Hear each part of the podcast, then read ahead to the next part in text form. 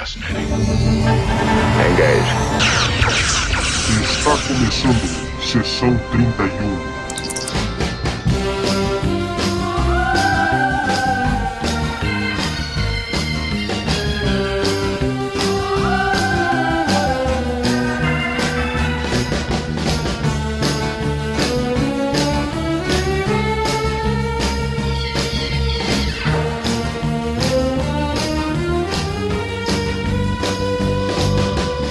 Olá pessoal, eu sou o Valdomiro e hoje nós vamos falar de All Our Yesterdays. 23 terceiro episódio da terceira temporada de Star Trek.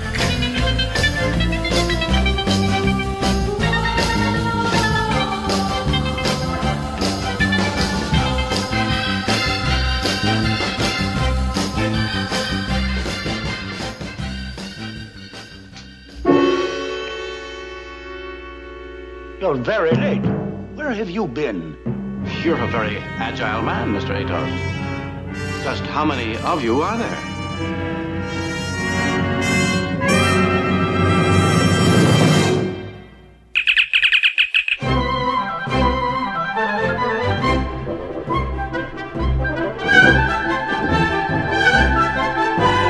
Olá pessoal, estamos começando mais um podcast e quem está aqui comigo mais uma vez é a Roberta Maná. Olá! E quem tá aqui novamente no podcast é o Thiago Maldonado, lá do canal Diário do Capitão. Fala aí, Thiago. Olá, humanoides, tudo bem?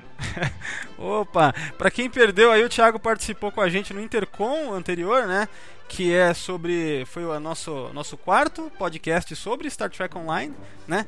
Foi muito legal lá. E hoje, como o Ricardo não pôde participar, o Thiago tá vindo aí pra, pra cobrir aí, pra ajudar um a gente. suporte. Dar um su- né? Então, bacana. E hoje a gente vai falar da, da série clássica, tá? Muito bacana, né? Porque esse ano é o ano do, dos 50 anos, né? E tal. Então é, é bacana falar de série clássica em 2016 aqui, né, pessoal? Ah, mas antes de começar a falar desse episódio, né? É. Só uma, uma coisa que me. Que, que eu fico pensando no decorrer dos dias é que vocês não estão achando meio estranho, cara, que não aparece nada da- de, de novidade da nova série, assim, nada? É tudo, né, esquisito, não é? O que, que vocês acham? É só rumor, né? É, a gente, É só a, gente, a gente tem uma porrada de rumor aí, né? Vários, é né? É que Mas a tem uma notícia de fato. É, é que acho que a impressão é que alguém chegou, acho que chegou tipo ano passado e falou: Nossa, ano, ano que, é, ano que vem é 50 anos, né? Alguém vai fazer alguma série? E ficou aquele silêncio na mesa, sabe? Não. Não, ninguém vai fazer nada. Caraca, como assim? Ninguém vai fazer nada. Aí, que é aí, aí alguém fala, ah, vai ter um filme aí, né, do Abrams Verse.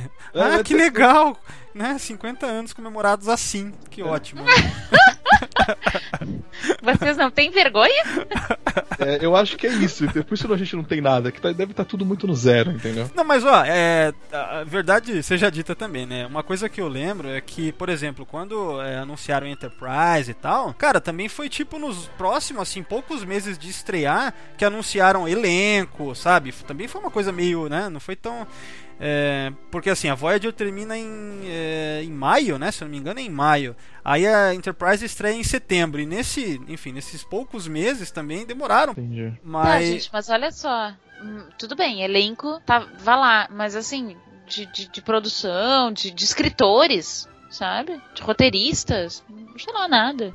É, a gente tem aquelas notícias lá do Brian Fuller e o, Sim. e o Mayer, mas só, né? Assim. É, Não, mas eles tinham que aproveitar que o mundo mudou, tá mais dinâmico com Twitter, com, né, com essas coisas, pra, pe- pra pegar feedback do pessoal, né? Do que vai ser, do que não vai ser, do que, que vai, do que gostam, do que não gostam. Ah, aliás, Thiago, putz, ainda bem que você falou que me lembrei de uma parada legal. Faz uma, assim, da data de gravação desse podcast aqui, né? A gente tá meio que no final de abril, né? De 2016 aqui. Na, na dessa data aqui, faz mais ou menos umas duas semanas ou uma semana que os caras do, do- enfim, que os escritores do, da nova série criaram uma conta no Twitter. Não sei se Sim. vocês viram isso aí. Que é o arroba Star Trek Room, acho que é isso. Eu vou colocar aí o link pro pessoal, né? porque eles parecem que, enfim, estão querendo imitar meio que a estratégia de séries recentes, né? Tipo que nem acho que Arrow, Arrow acho que é assim, né? É, que os caras, os escritores têm lá uma conta no Twitter, que eles vão, né, enfim, atualizando em algumas coisas, deixando a galera. Acho que é pra incentivar um certo hype também, né, cara? É. Então. Mas, cara, por exemplo, até hoje, o que, que eles colocaram Que lá? eles querem sentir um pouco do ódio da internet. É. Mas é, acho que é pra ter gente falando, né? Quando quiserem anunciar alguma coisa em primeira mão, já coloca lá e já faz aquele, né, meu? é, viraliza o bagulho, sei lá. né? Mas, cara, até agora não teve nada, eles só ficam, né? Sabe, ninguém fala diretamente sobre nenhuma novidade de fato, assim.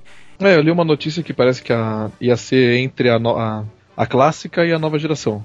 É, esse Mas foi um- só, só a primeira temporada, né? É, não, então, isso aí foi o rumor, né, cara? Foi o último grande rumor É. que teve, foi esse lance de que seria, é, enfim, entre o Undiscovered Country, e- enfim, aquele período que é chamado de meio que, tipo, o período, vamos dizer assim, que, no escuro, assim, que é o vácuo que tem na, na- na franquia, né, que é entre...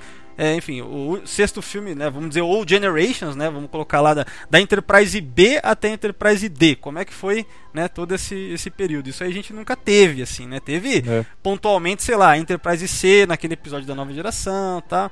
Mas, cara, pouquíssima coisa realmente nunca foi bem explorado. Mas, enfim, era um rumor, né? Isso é apenas um rumor, não foi confirmado, né? O foda é que teve um monte de site aí dando como certo, né, cara? Putz. Ai, a internet. Ah. Essa querida. Mas, é, mas é isso, não temos nada ainda, né, cara? Eu espero que, quem sabe, entre a gente gravar esse podcast e o podcast ser né, lançado, quem sabe aparece alguma coisa e esse comentário já fica até datado, né, cara? Tomara, vamos, vamos, vamos esperar que. o- Olha só, quem deseja isso, né? Mas a gente tá desejando É que o ridículo. né? nosso comentário seja datado. O Vamos que, lá, que, o que, que não é o desespero do fã que não tem nada, né? Ah, tomara que eu esteja errado e que fique datado essa porcaria.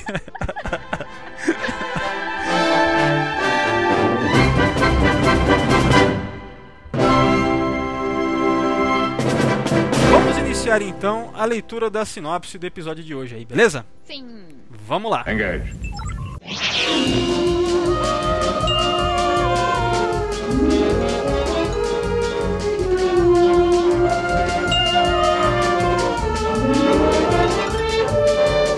Quando o planeta Sarpedon está a poucas horas de ser destruído por sua estrela por se tornar uma supernova, Kirk, Spock e McCoy descem à superfície. Eles se surpreendem ao encontrar um habitante solitário, o Sr. Atos, o bibliotecário. Logo, aparecem também intrigantes e misteriosas réplicas do bibliotecário. O Sr. Atos tem transferido as pessoas para o passado do planeta, como uma medida para escapar da destruição. Ao examinarem essa tecnologia única, Kirk ouve o grito de uma mulher e parte em sua direção, sendo misteriosamente transportado. Tentando seguir Kirk, Spock e McCoy saltam pelo portal e encontram-se de repente na era glacial de Sarpedon.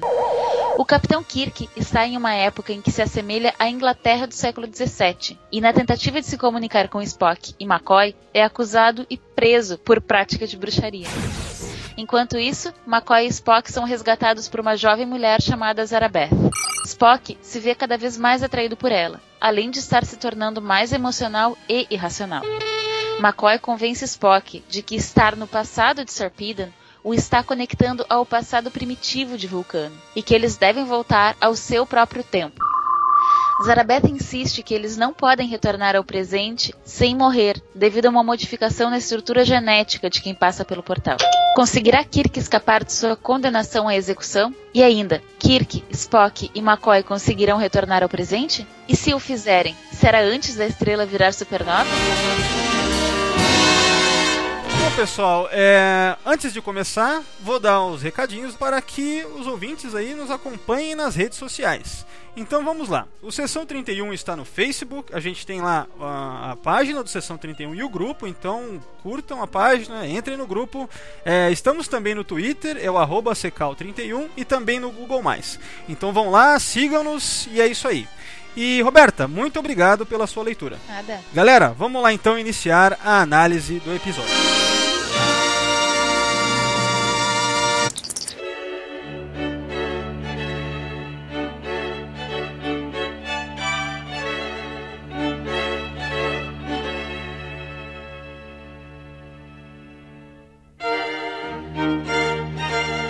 Bom, pessoal, episódio All Our Yesterdays. É, ah, inclusive antes de começar, uma coisa que eu achei interessante vendo no Memorial e depois eu fui checar, que é o seguinte, ele é o penúltimo episódio da série clássica, né? Só que, é eu não sei se é por causa de um erro, a data estelar dele, ela vem é, depois do último. Então, bacana que dá pra gente considerar esse como o último cronologicamente, pelo jeito, né? E eu, pessoalmente, eu sempre considerei ele o último porque ele é melhor do que o último de verdade lá, né? Que é uma porca. Nossa, aquele lá é qualquer coisa, né? Então, eu gostei que eu pensei, olha aí, cara, na minha cronologia, ele já era o último mesmo, né? No teu coração. No É. seu coração, isso aí. Fiquei muito feliz com isso. Mas enfim, paralelo a isso, é, o que, que vocês acharam de maneira geral? Vou perguntar primeiro aí pra você, Thiago, já te botar na, na, Na reta. na reta aí, porque tá começando, tem que é o batismo de fogo, né? Então, Sim. Não, eu particularmente, eu gosto desse episódio. Eu acho ele bem, bem construído. Tem a sua Ana Flor e seus dois maridos, né? Com Spock e McCoy, né? Depois da Uni, eu gostei. Eu gosto muito dessa tecnologia de lançar o pessoal no passado. Só acho que devia dar um problema grande no planeta, né? Porque você pode ser o seu próprio pai, né? Mas tudo bem. Mas eu achei um episódio bem construído, bem escrito. Apesar do Kirk agir por impulso logo no começo pra causar o problema. Mas eu gostei. e você, Roberta, o que, que você teria a dizer de maneira geral aí com relação a esse episódio? Eu me diverti, foi, para mim foi um episódio divertido, assim, gostei. Gostei da história. Eu também gosto de episódios de viagem no tempo. Achei bacana, assim, essa a ideia de, de visitar. De, acho, acho interessante, assim, essa a, a, a forma como, como essa, essa população, forma que essa população criou de fugir da destruição, da obliteração. E é, achei, achei o episódio bom, assim. De fato, o Kirk começa sendo Kirk. Mas tá, já começa com o facepalm, assim, o episódio tá sério. pra que, que ele vai raci- raciocinar, né? Ouvir uma mulher gritando tem que correr, né, cara? E aí o cara, não, para aí que eu não te preparei. Foda-se. Mas tá, sabe? Eu gostei, assim, achei um episódio com, enfim, com várias falhas, assim, de, de, de raciocínio lógico, mas divertido. Eu gosto. Sim, sim. É, Eu, eu, particularmente, assim, eu também, cara, eu gosto muito desse episódio, assim, sabe? Ele, pra mim, é um momento inesquecível da série clássica. Até porque, aonde ele fica localizado ali, né, na, na terceira temporada, né? Então ele acaba se destacando, na minha opinião, mais do que ele se destacaria, por exemplo, se fosse na primeira. Por quê? Porque, né, meu, terceira temporada tem muito episódio ruim, né, cara? Então esse é um episódio que foge à regra, né? Apesar de que eu acho que ele né, tem, tem seus problemas de lógica no roteiro que a gente vai discutir conforme a gente for né, assistindo e falando, né? Mas no geral eu acho muito legal por causa do, do tratamento com os personagens, né? Eu gosto do. Enfim, mais uma vez a gente tem o Spock confrontando o McCoy, né? Durante vários diálogos, né? É, temos um pretexto para trazer um, um, Spock emocional, né? De uma forma que não tinha sido bem mostrado, né? Enfim, a gente tem o Spock até comendo carne, né, meu? Então temos umas coisas diferentes aí. Então é. Enfim, nesse ponto de atuação, né? De Force Kelly é impecável, né, cara? Como é comum, né? Então. Eu, eu gosto bastante, cara. Tem uma história interessante, essa coisa de viajar no tempo. Viagem no tempo já é sempre legal, né? Tipo, é, é, bacana. Tem, tem umas coisas que a gente pode questionar na história, mas é. É uma premissa que, engraçado, né? Lembra um pouco, assim, eu achei que esse episódio ele meio que tenta emular um pouco a, a lógica daquele episódio da primeira temporada, que muitos têm como o melhor, né? Que é o City on the Edge of Forever, né? É, Uhum. Em que sentido, né? Porque a gente tem os personagens viajando ao passado, né? E a gente tem meio que um, um lance meio trágico ao final com relação a um interesse romântico com o personagem protagonista ali, né? Então antes a gente tinha lá no, no City on the Edge, a gente tem a- o Kirk e a Edith Killer, né? Que ela deve morrer, né? Aquela coisa toda, que ele fica triste. E ao final desse episódio a gente tem o Spock também soturno, meio, né? Não vamos dizer bem triste, porque quando ele volta, ele volta a ter a, lógica, vamos dizer, né? Mas tem um pesar ali, né? Dele, ele sentia que ele queria, sei lá, aquilo pesou para ele emocionalmente de alguma forma depois. Então eu achei que eles tentaram, né? Só que, claro, nem se compara, né? O City in the Edge of Forever ele é bem melhor, né? Mas é, mas é um bom episódio, cara. All Our Yesterdays é um episódio que eu gosto de rever, sabe? Tem muita coisa bacana, assim, né? Então, no geral. é, né? Ele também deu origem ao, ao livro, né? Ah, sim, ele tem. é, acabou. Esse episódio ele é muito lembrado também por causa dos dois livros, né? Do. Acho Sim, é do filho o, do Spock. é o A.C. Crispin, né? Que é o autor. Que a gente tem o Portal do Tempo e o outro que é o filho de Spock, não é? É, Se eu não me engano é isso. Essa é a sequência. O primeiro vem o Portal do Tempo. do tempo, isso, isso. Primeiro é o portal do tempo. É, que inclusive, né, fazer uma propaganda gratuita aí, a editora Aleph tá relançando aqui no país, né, depois de, sei lá, quase 20 anos ou mais Sim. de 20 anos, né? Vamos Opa. lá, a Aleph merece uma propaganda a full, né? Por Ah, estar sim. relançando títulos de, de jornada. Ah, sim, com certeza. E sem contar que essa história é muito legal, não é cânone, né? É, assim, aquela discussão de cânone, né? Mas é, é, é uma história muito legal. Ah, eu lembro que, que eu- inclusive, eu tenho aqui a versão dos anos 90, né? Nossa, nem se compara com o que está sendo lançado agora. Mas enfim, é, então, de fato, é, acabou ficando muito marcado esse lance do, é, dessa viagem no tempo e consequências que a gente vê, por exemplo, nesse livro e tal, né? Então, é isso, cara. Sabe, é, eu gosto mesmo de lembrar, pensar que esse é o último da série, né? E pelo jeito, né? As datas estelares não mentem, né? Vamos dizer assim. Apesar de que na série clássica era bem irregular, né? A data estelar era meio que jogada de qualquer jeito, assim, né? Nunca teve uma lógica muito consistente, assim, né?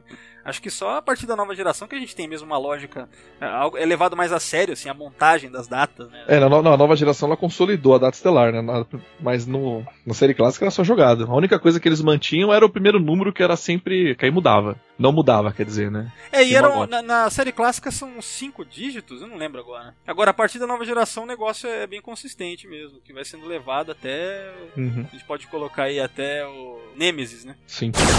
Bom, mas é isso, galera. Mais alguma coisa nos nossos pensamentos iniciais ou vamos partir aí pra uma análise mais detalhada do episódio? Podemos partir. Então, vamos lá.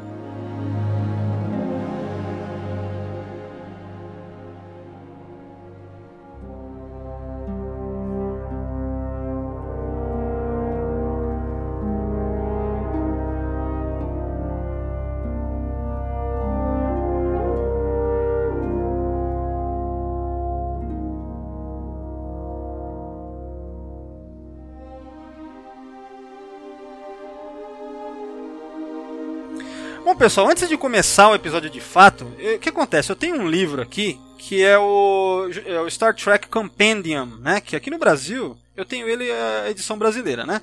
E o título é Jornada nas Estrelas Compendium, né, tal, série clássica. Eu já comentei sobre esse livro em outros podcasts, principalmente quando a gente fala de episódio da TOS, né? E aqui, além das sinopses do episódio, a gente tem curiosidades, né? Algumas dessas curiosidades a gente tem também lá no Memory Alpha, né? Acho que todas que estão aqui devem estar lá, não tenho certeza agora. Mas uma coisa bacana é que é o seguinte, ó, é, o primeiro, primeiro tratamento desse roteiro aqui, o, o episódio ele tinha outro nome, né? O nome que tinham dado inicialmente era A Handful of Dust, né? Que a tradução seria um punhado de poeira, certo? E aí olha só, eu vou ler para vocês qual que era, como é que era nessa versão. Em primeiro lugar, nessa versão inicial não existia o personagem da Zarabeth. Nessa versão era assim, ó, eu vou ler aqui, ó. Os três amigos vão a Sarpedon e acham o planeta em ruínas, exceto pela intacta biblioteca, possuidora de uma máquina do tempo. Kirk volta ao passado em uma região que lembra São Francisco, mas retorna com a ajuda de outro viajante do tempo. Spock e McCoy seguem o capitão e se acham numa região desértica. Olha só a diferença. Né? É, Spock se sente à vontade no clima, mas o calor leva McCoy à beira da morte. Até que os dois são capturados por mutantes. Enquanto Kirk trava uma batalha com o Sr. Atos, é, seu amigo, o outro viajante do tempo, ajuda Spock e Magro a voltarem à biblioteca. Mas McCoy fica preso no portal com seu braço no presente e o resto no deserto. Por fim, o aliado de Kirk destrói a máquina do tempo para evitar novas intervenções no passado do planeta. A biblioteca rui diante de nossos heróis, sobrando apenas um punhado de poeira. Hã? Olha aí, ó. é... Então isso aqui é a versão inicial, cara. Olha só. Então eu, não- eu achei curioso que ao invés do, do gelo era para ser um deserto, né? É, o planeta lá, a, a época em que o McCoy e Spock vão ao passado, né? Então, que- Bom que eles tiraram foi? os? E quem foi o brilhante escritor que deu um jeito no episódio e deixou Ah, ele quem- bom? então, eu- enfim, é, quem fez essa mudança, eu não sei se é a própria roteirista do episódio. Porque uma coisa muito curiosa é que esse episódio, ele é escrito por uma mulher, cara, que ela só escreveu dois episódios para a série clássica e para TV. Ela não escreveu mais nada para TV. Foram os dois trabalhos profissionais que ela teve, né, de roteirista. Foram é, é esse episódio aqui e também aquele Is There in Truth No Beauty, que é da terceira temporada também. O Is There No Truth in Beauty, eu acho um episódio meio ruinzinho, cara. Eu não gosto muito desse episódio. Mas esse episódio ele me, me, me, deu tanta. me- eu achei tão cara de DC Fontana. Então, é engraçado, né? Porque é, o nome dela é Jean é, Lisette A- Arrowest, né? Acho que é assim que se fala, né? E, inclusive, ela tá viva ainda, ela tá com 83 anos, essa mulher. E, mas o mais curioso dela é que ela era, nessa época, ela era realmente uma bibliotecária. Olha só. Olha que legal! Engraçado, né? E é isso que ela cria esse personagem. Ah, e até o nome do personagem é genial, né? O bibliotecário, que é o Mr. Atos, que é A to Z. Ou seja, é um bibliotecário, né? De A a Z.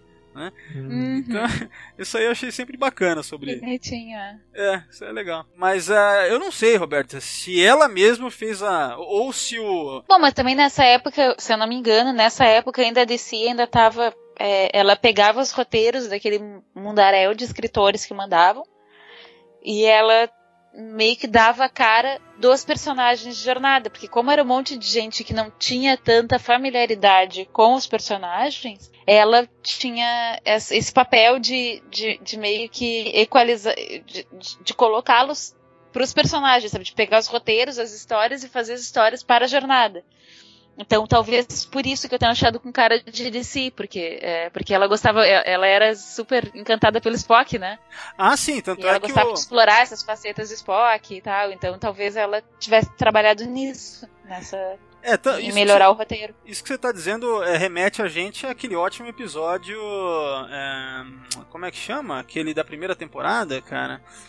Que o Spock se apaixona, episódio muito. Ah, um clássico, clássico episódio da série original, assim, né? Mas uma coisa que. É, putz, como é que chama aquele? Ah, The- This Side of Paradise, né? Este Uhum. lado do paraíso. Mas o, o que eu não me lembro é se nessa época, ou seja, no final da terceira temporada, se a DC Fontana ainda estava né, fazendo, cumprindo esse papel que você estava descrevendo, entendeu? Porque na terceira temporada tem uma mudança no staff, né? Algumas pessoas saem, né? Outras entram. Então eu não teria que dar uma olhada para ver se, se ela estava ainda. Eu não lembro agora se ela ainda estava lá, né? Tem esse lance todo, o episódio começa com essa parada de que esse planeta, né, que é chamado até de satélite, né, que é o Sarpedon, é, o que eu achei curioso desse lance da, da supernova, né, é porque a gente vai ter que assumir que no século 23 aí eles têm uma tecnologia para conseguir prever até milimetricamente, ó, faltam 3 horas e e, sei lá, 3 horas e meia para se tornar supernova a estrela lá, né? Porque pelo que eu ouvi falar, pelo que eu andei pesquisando, essa não existe uma previsão assim, Não. hoje pelo menos, né? Você tem, você conhece mais sobre isso, Roberto? Não, não é que eu conheça mais, mas a gente, eu sei que não existe. As, as- as previsões que a gente tem hoje são tipo assim, ah, daqui a alguns Milhões de anos. milho- é, é tipo, é em milhões de anos, sabe? É isso. A gente sabe, por exemplo, que na nossa Via Láctea tem algumas supernovas, tem X supernovas por 100, a- 100 mil anos, sabe? É mais ou menos assim a nossa taxa de previsão. É, Mas, talvez é, a hora que nós for pro espaço mesmo, a gente conseguir analisar uma, a gente consegue prever, né? Mas até então. É. Só que a gente não vai ter Warp Drive e aí a gente não vai poder escapar, então. Tipo, Ah, o temos otimismo. um problema. Houston, we've got so many problems. Bom, mas segundo o cientista da NASA, já, já a, a teoria já tá feita, né? Ah, da, da, da, do Warp. Da te, Do do Warp. Warp Drive já tá feita. Ah, mas sabe o que é o foda, cara? E o subespaço? Cadê o subespaço? Porra, é, Eles tiveram que criar, é, enfim, né? Os caras criam a ideia do subespaço pra compensar o impossível, né? Vamos dizer assim. Sim. Então, é foda, né? O que acontece? Os caras entram lá tal, tem o lance da, da biblioteca, né? É, todo esse começo, o que eu acho que, que fica um pouco esquisito, assim, né? É que é, o lance do Mr. Atos lá, né? O bibliotecário, né? Quando a gente tem essa parada de que ele tem réplicas, o que eu acho que, que fica. es- Apesar de que quando termina o teaser é legal, né? O mistério. Só que até o final do episódio, o que são essas réplicas? Tipo, clones? O que, o que, que são isso? O que, que é isso, né? Tipo, eu achei que. E é tem- engraçado que eles nem. Tipo, tipo assim, os tripulantes da, da Enterprise, eles não se perguntam, eles só saem dando porrada nas réplicas. Mas, tipo assim, eles meio que não se perguntam, se cagam pras réplicas. Aliás, esse episódio ele tem uma boa quantidade de cenas de agressão a idosos, né? O Kirk devia ser preso né, depois desse episódio. Não, o Kirk nesse episódio, cara, e quando ele ameaça o cara de, ó, se eu, vou te denunciar, você vai ser queimado se você não me tirar daqui, né? ele, ele, ele tá nem aí, né, cara? Aí Não, eu- mas ele, as réplicas, tipo, o Pop Spock chega e fala assim: não tem nenhuma forma de vida no planeta. De repente aparece um, dois, três caras vivos. Peraí, como assim? Você não leu? Tá, você deu errado isso daí, né? No seu recorder, né? Não é possível. E é esquisito mesmo, porque depois quando é, o Kirk perguntar, "Ah, você que é o verdadeiro senhor Eitos? Aí o McCoy, tá- ele fala que sim, aí o McCoy é, realmente, ele registra, sei lá, no, no tricorder médico e tal.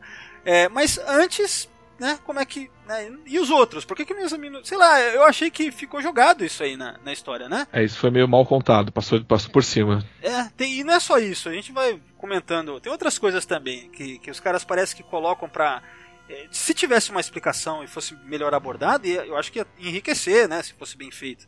No jeito que tá, é legal, mas fica assim, né? Parece que, que é meio jogadinho, né? Bem jogado. Uma coisa que eu gosto nesse começo, apesar de simples, claro, é TOS, mas eu gosto desse cenário da biblioteca. Eu acho legal, cara. Sabe? Aqueles, é, aqueles compartimentos ali, não sei o que que é aquilo, né? Enfim, onde eles colocam esses discos aí que parecem CDs, né? Não, mas a tecnologia, que é do CD, da, na biblioteca, eu achei muito legal. De como eles lerem, como ler o CD, eu achei muito bacana. É, eu tava, tava vendo que esse episódio foi feito só três anos depois da, parece que da criação mesmo do CD, sabe? É, só que ainda naquela época, acho que foi em 66, né?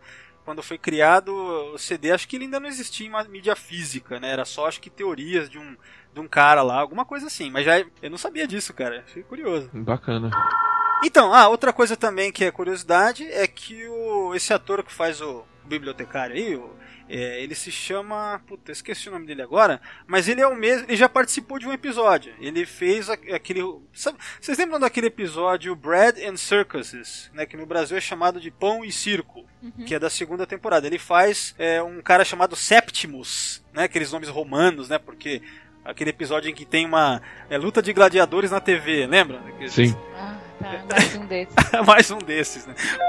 Tá, é, então é isso. O teaser vai terminar com esse mistério, né? Que o Kirk perguntar quantos de você tem aqui, né? Então, é, é isso. Não, não vamos saber por quê, mas tem um monte. E nem qual a natureza deles e Nada. o pessoal também não tá muito preocupado em saber. Então, Não. tudo bem. Acho que clonagem é, é comum nessa época ou qualquer Ou clonagem, ou hologramas. É, Então, aí tem esse lance que ele vai explicando já quando começa o primeiro ato sobre essa questão de estar de tá transportando né, as pessoas pro passado, né? Isso ele já começa a falar aí, não é? ele, não- ele não dá a entender ainda, ele só fala que tá mandando as pessoas, cada um pro seu lugar, pro seu tempo. Ah, é, porque o Kirk pergunta e ele não quer falar É. exatamente. Sim. Esse início fica meio chato porque eles só ficam falando, mas ninguém parou no momento assim, não, peraí que eu não tô entendendo nada. É, cara, é muito esquisito isso. Parece que eles vão aceitando o mistério, assim, né? É, aceita o que o, que o cara tá falando, mas eles não são dali, então eles não precisam ir pra nenhum lugar. Eles só tá ali pra tirar o cara dali e ninguém fala isso. É, é meio esquisito. É, Dessa vez que eu assisti o episódio de novo, né, pra gravar, é, foi onde eu mais prestei atenção nessas coisas, né? Assim, de, de como que tem um monte de coisinhas que não fazem sentido, né, cara? Sim. É, que, que o episódio é legal, ele é divertido, mas muita coisa na história não faz sentido. Quer dizer, não sei se é muita coisa, mas são coisas que, que são marcantes, assim, né? Nesse desenvolvimento aqui, né? É, agora, uma curiosidade aí sobre cenário. Esse cenário do. Essa, esse cenário que tem esse computador que ele chama de Atavacron, né? Atavacron, né? Ele já foi usado naquele episódio Assignment Earth, né? Que é da final da primeira temporada, não é? Que tem aquele Gary Seven, lembra? Que é um cara que, que é um viajante. Que bom aquele episódio. Você gosta desse episódio bastante? Gosto, acho tri divertido. Eu não, eu não sou muito chegado, não, sabia? Eu É, acho o episódio meio estranho.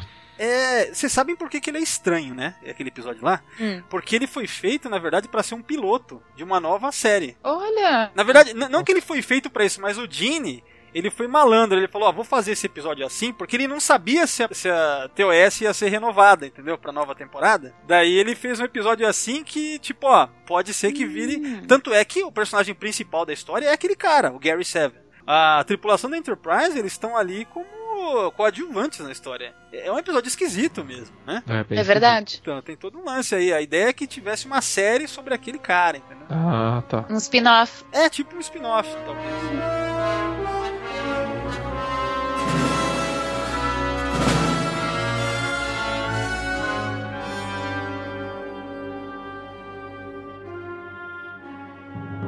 A questão é que agora a gente vai comentar sobre a cena que a Roberta acho que gosta muito também, né?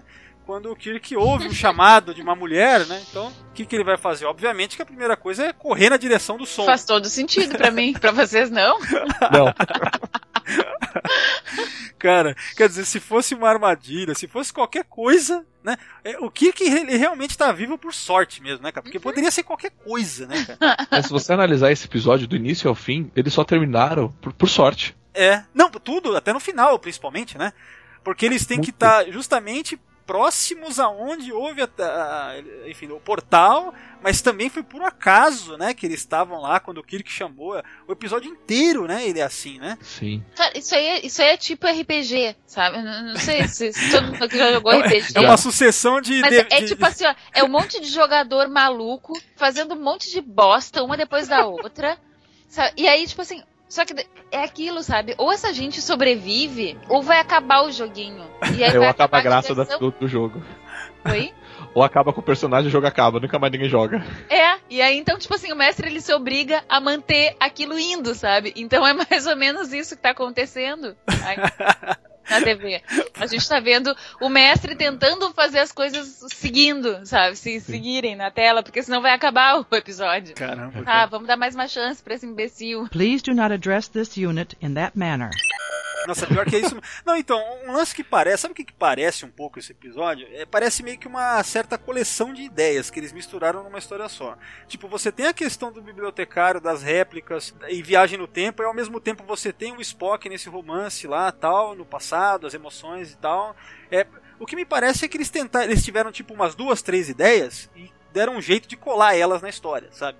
Só, e, e, por exemplo, também uma coisa que pra mim não faz sentido é, que eles colocaram e não precisava era toda aquela questão do, do tirano, Zarkon, ou tirano, que mandou a, a Zarabeth para o passado, né, como uma punição. Cara, pra- sabe, é, encheu com uma coisa que não precisava, não era Aquilo necessário. lá era pra fazer ela ficar coitadinha, né? Ela, ela, ela, ela ser uma, uma pobrezinha, coitada, uma coisa assim. Eu Acho que era só pra, Sim, pra fazer concordo. as pessoas Mas, terem empatia com a personagem. é, mas se tivesse falado que ela só foi assim, ah, roubei um pão e fui preso. Tava no Brasil, acontece, sabe? É verdade. Não, ou se pelo. Eu penso assim, tipo, se. Se ela, por um erro, o senhor Atos não tem as réplicas, vamos supor que ele é o vilão da história. Aí ele mandou as pessoas de qualquer jeito. Ah, pô, ele me mandou pra cá, eu tô sozinha. Eu acho que já tinha um vilão na história que poderia ser o vilão, que é o bibliotecário, vamos dizer.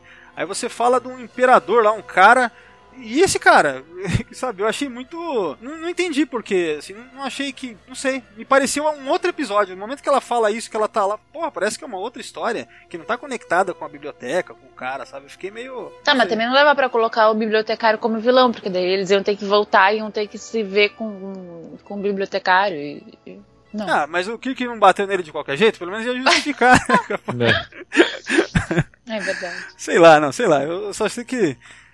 Enfim, va- vamos prosseguindo aí.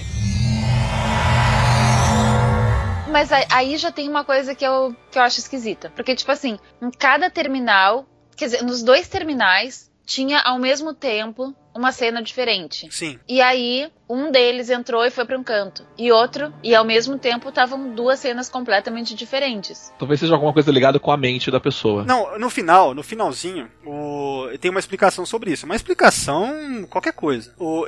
Que assim, o... pelo fato do McCoy estar olhando com os olhos, ó, olhando pro negócio, e talvez seja uma coisa tipo da mente, que nem o Thiago falou, e, que, e daí, por causa, por conta do Spock ter pulado no exato momento do McCoy que estava olhando, justificou os dois pararem lá, naquele, né? Então, agora, é, é fogo, né? Porque é um, é um negócio que também me parece uma explicaçãozinha qualquer, sabe? É, não É. sei. É, é- é puxado, né? É, eles dão Acho uma. puxado. É, dá, dá umas forçadinhas. Você tem que. A suspensão de descrença ela tem que estar ligada no no full, no automático É. ali, né? Pelo menos eles se importam em explicar, por mais qualquer coisa. Tem, tem uma hora que eles. É eles- verdade. Eles falam, eles falam, verbalizam, né? O absurdo. Sim. You must be prepared.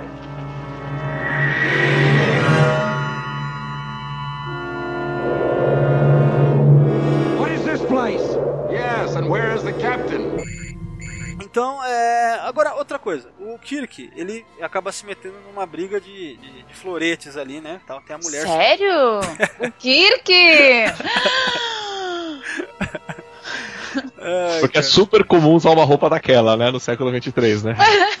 Nem estou. É nem, verdade, nem, ninguém- Nem vou, inter- é, nem vou interferir nessa linha do tempo. Relaxa, vamos brigar. Nossa, eu não tinha pensado nisso, cara. Olha aí, uma violação de, de primeira diretriz temporal aí. Mas é foda, porque o, o, o lance que eu achei curioso é que o Kirk, no final, ele vai lá e mete a mão no mesmo local de onde ele saiu pra conseguir sair, voltar pra biblioteca. Era só fazer isso. E tem uma hora que ele tá aqui que ele poderia ter tateado ali. né? Sei lá, talvez ele não teve a ideia, né? De fazer isso, né? Talvez seja por isso. Né? É, ele tava empolgado com o grito, né? Ele queria saber quem foi o grito, né? É, Porque afinal de contas, sempre que ele se encontrava com uma mulher era uma bonitona. Então ele tava esperando uma bonitona. E aí não. É, que não foi o caso dessa vez. nem sempre dá. Nem sempre dá certo. Mas olha É. só, é, no holodeck, todos os personagens, eles, eh, eles em geral, eles não. Não sei, tem alguma coisa ali na, na, é, no algoritmo do, dos holodecks, né, dos personagens do holodeck, que eles não, mesmo sendo de outra é, anacro, de outra época, enfim, eles não. Não se importam ou não registram roupas Isso. de outra, de outra época, nem objetos e nem o papo de outra época, né? Então, tipo assim, o cara pode estar lá falando, ih, ah, acho que a, ma- hum, a- a matriz do, do holodeck tá, não tá funcionando. Tipo assim, o cara pode não saber o que é matriz e nem holodeck. Mas aí o cara fica lá, tipo, ah, que galera Fica maluca. sorrindo, né? Fica sorrindo. É legal. Isso, isso mesmo. É, fica tipo como, como se fosse cenário, né?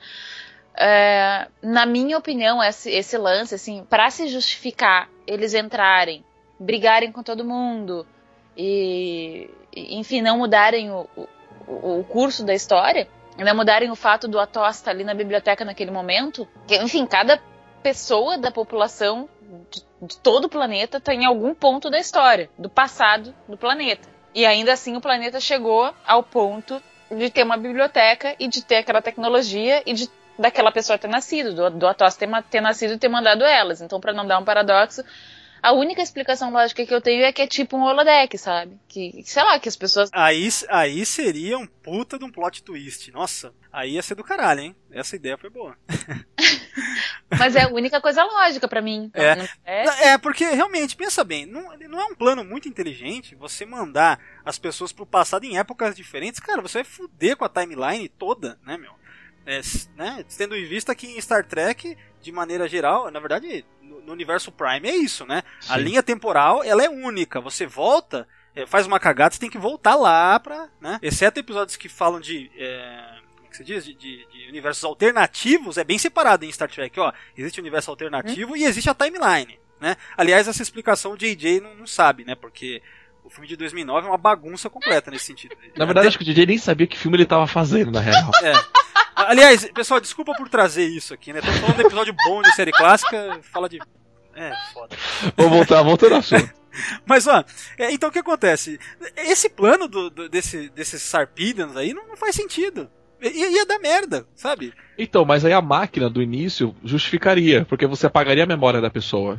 Ah, não, mas, o, mas ninguém. Mas não apagou de ninguém. Não é isso? Você tá dizendo do Atavacron lá, não é? É, assim, você mandar a pessoa pra um. Pô, assim, pra 5 mil anos atrás, ela vai morrer lá, isso não interferir na linha do tempo, entendeu? Não, mas é, tudo bem, 5 mil anos atrás é difícil de É, interferir. agora mandar ali, ali nesse século que tal, que o Kirk tá, com aquele pessoal lutando, interferia. É. Aí a pessoa que foi mandada teria que apagar a linha do tempo dela, assim, é estranho.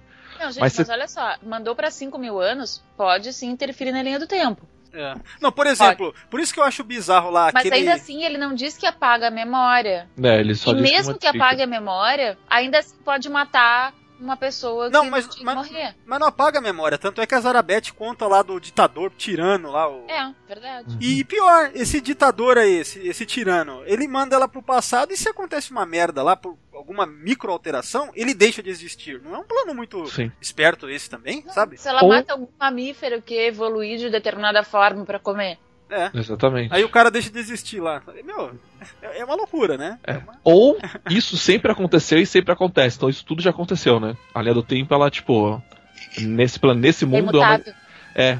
Aí eu, eu, eu, na minha opinião, eu aposto minhas fichas mais na teoria da Roberta aí, que é um, um holodeck, certo? Provavelmente. Né? É a única isso. coisa que faria sentido aí, vamos dizer. Não, faria sentido. Só que eles têm. o planeta explodiu, todo mundo morreu, né? Todo mundo morreu, acreditando que foi pro céu. Olha aí que bonito. Ai, que bonitinho. É, é bem é um bagulho fatalista, assim, né, cara? É uma leitura fatalista da história aqui, cara. Porque é tão difícil construir uma nave, né? Mas olha só, pelo nosso conhecimento de Jornada nas Estrelas, a gente já sabe que 90% das pessoas não quer sair do seu planeta porque não pode, é impossível sair. E na verdade aqui no planeta Terra a gente já vê isso, né? Tipo assim, a casa da pessoa inundando, ela em cima do telhado. Vem Nossa, cá, sai da é tua verdade. casa. Não, é a minha casa. Tem muito Tá, isso, né? morre com a tua casa. Explode nessa merda. Qu- Quando você fala isso, me vem, a- a- em primeiro lugar, me vem à mente aquele cara falando pro Data: O meu avô está enterrado lá em cima, naquela montanha. Vocês lembram disso?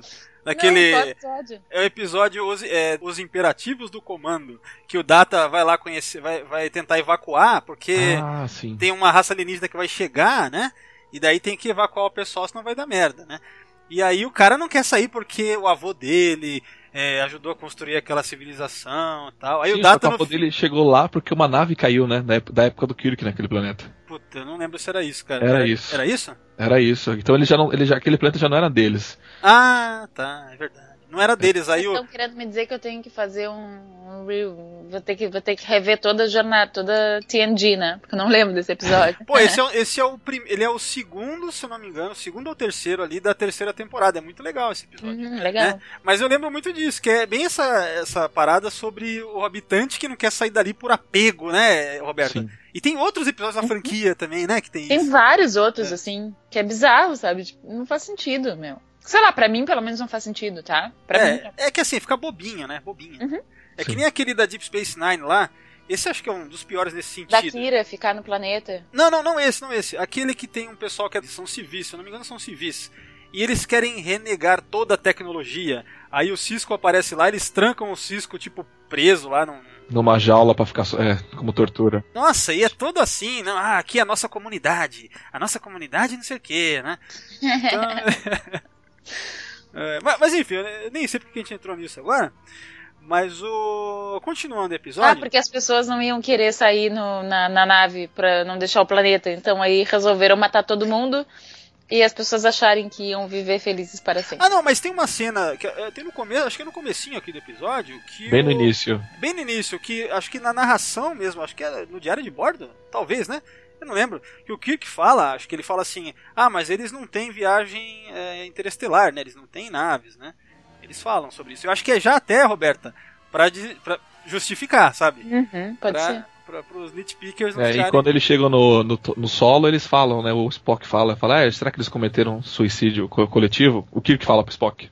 Mas, gente, olha só, para os caras terem essa tecnologia desse Atavacron aí, é, é, é puxado, né? A gente imaginar que eles têm essa tecnologia e não tem viagem. de- e não tem nenhum tipo de viagem. É. É, sem, sem contar que é, é num espaço, assim, na, nessa galáxia de. Nesse, enfim, na quadrante alfa aí, a gente tem um monte de raças que tem já, obviamente, a tecnologia de dobra. Sei lá, é que a gente não tem nenhum background desse povo, cara. Sim. Nada, né? Nada.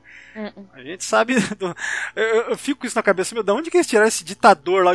Nossa, pra que isso? Falasse mais sobre esse povo, cara. Sei lá. Tu tá obcecado com Tô. o ditador. É, é Za- ó, Zar, ó, Zarkon, o tirano. Ó, esse é o personagem. Ah, com certeza algum nerd virgem escreveu uma história pra ele, certeza. Pô, será que tem um fanfic ou, ou um, li- um livro? Ô, quero, quero ler um. Imagina um quadrinho sobre o Zarkon, o tirano. Se não Porra. tiver, escreve. Aí, ó. Continuando aí, então, ah, uma coisa muito interessante que eu achei é quando o Spock e o McCoy estão andando no gelo e eles. Né, tem a cena que o McCoy cai, né? E, o McCoy fala assim: Ah, Spock, me deixa aqui, que eu já era, né? Acabou pra mim, sei lá, me deixe, né? Aí o Spock, não, nós vamos juntos tal. Essa cena me lembrou muito o Undiscovered Country, né? Quando eles estão lá em Rurapente, né? O McCoy e o Kirk estão andando no gelo lá e tal, né? Quando eles estão escapando, se eu não me engano, né? Que o, que o McCoy. É uma cena bem parecida, né? Vocês lembram disso? Sim. Que, que o- eles estão, o McCoy fala, ah, Kirk, pra mim já era. Aí o Kirk vai lá, levanta ele e tal. É, o McCoy é o maior bundão, né? O McCoy, qualquer pretexto pra ah, me É deixa eu morrer aqui mesmo, foda-se. Não, não, não, eu acho que não é essa moral. Eu acho que o McCoy ele quer ouvir. Não, vamos lá, não vou te deixar. Tipo, Ele gosta de aquela, ouvir. aquela pessoa que diz assim, ai, eu acho que eu não tô muito bem hoje. Não, tá bem, tá bonito. Eu nunca tinha visto o McCoy como um cara dependente de discurso motivacional, né? Mas. pelo Acho que jeito- é. Mas, ah, ah, mas ó, o que eu achei meio, meio é, que não combina muito nessa cena é que quem deveria estar caindo por não aguentar o frio, acho que você deveria ser o Spock, né? Sim, porque ele é que vem do planeta mega quente, Calor, absurdo. É. É, eu achei meio fora isso, né? Acho que eles lembraram só do vulcano ter mais resistência que o humano, mas, pô, Hum, Pode ser. no frio não, né? Sim.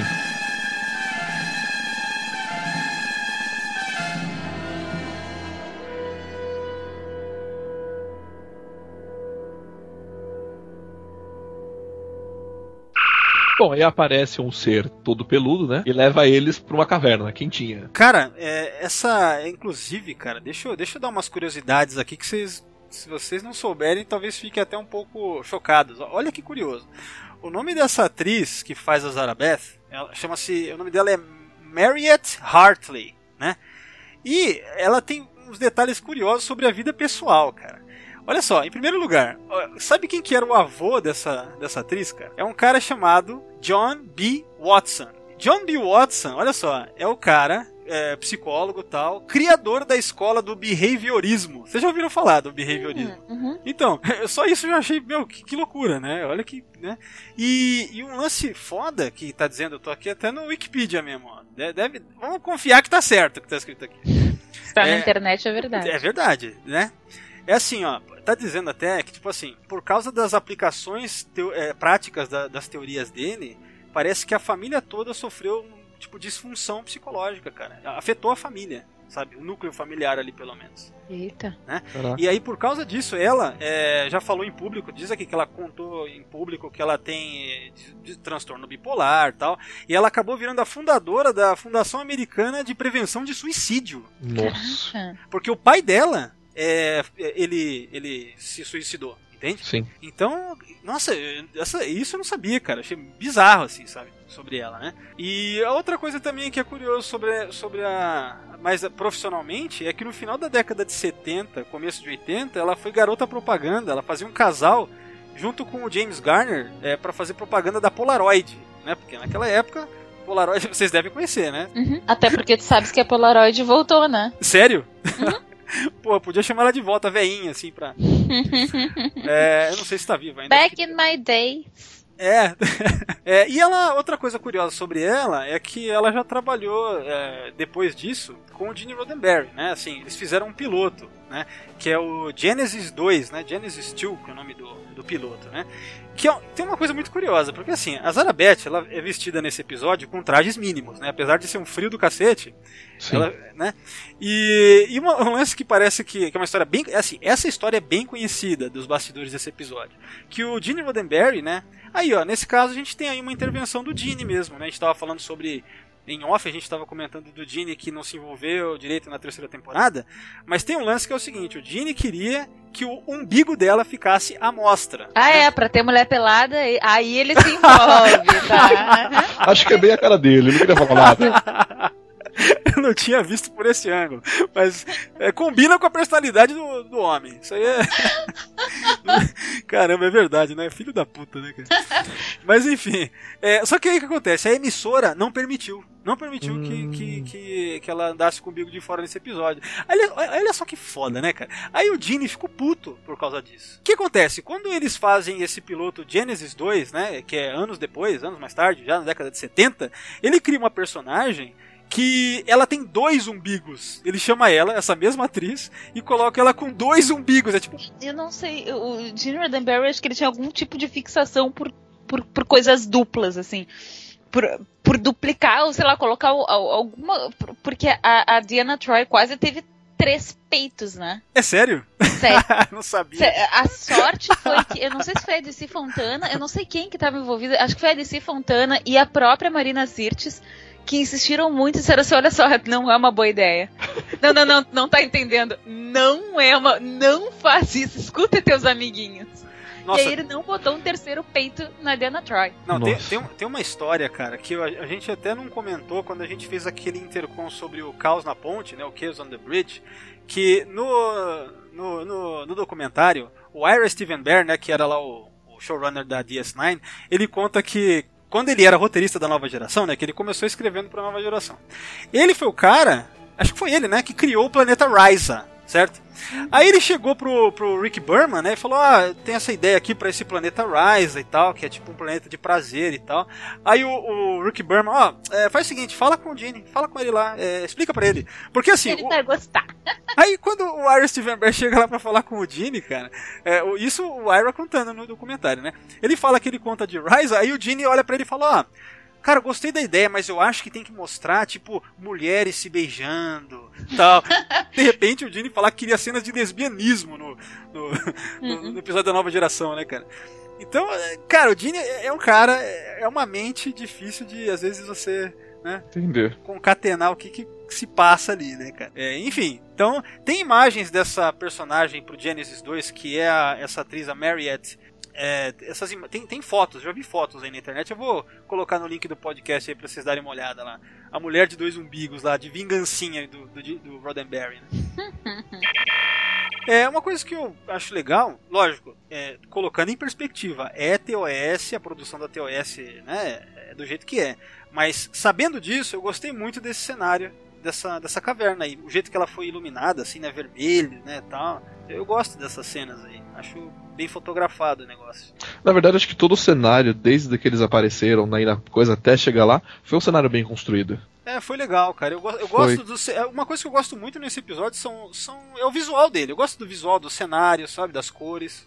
né? Acho legal, porque é bem variado. Inclusive, né, uma curiosidade muito bacana sobre esse episódio é que ele é o único da série original que não tem nenhuma cena na ponte, né, cara? Nenhuma. Verdade.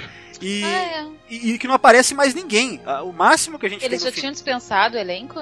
Não, não. Não porque esse episódio ele foi filmado antes do último. Né? Então não era isso o caso. Verdade, na verdade esse episódio não aparece nada da Enterprise. Nada. Dentro. Só aparece no final ela saindo lá Só. quando, né, tem a- É, só ela de fora, ângulo de fora, só isso. mas a, a- e, e nenhum outro personagem aparece também da, da frota, ou seja, da nave, né? No Não. máximo a gente tem a voz do Scott, né, conversando com o Kirk pelo comunicador. Sim. né? A gente tem isso, mas só aparece o triunvirato aí mesmo, né? É. No episódio inteiro.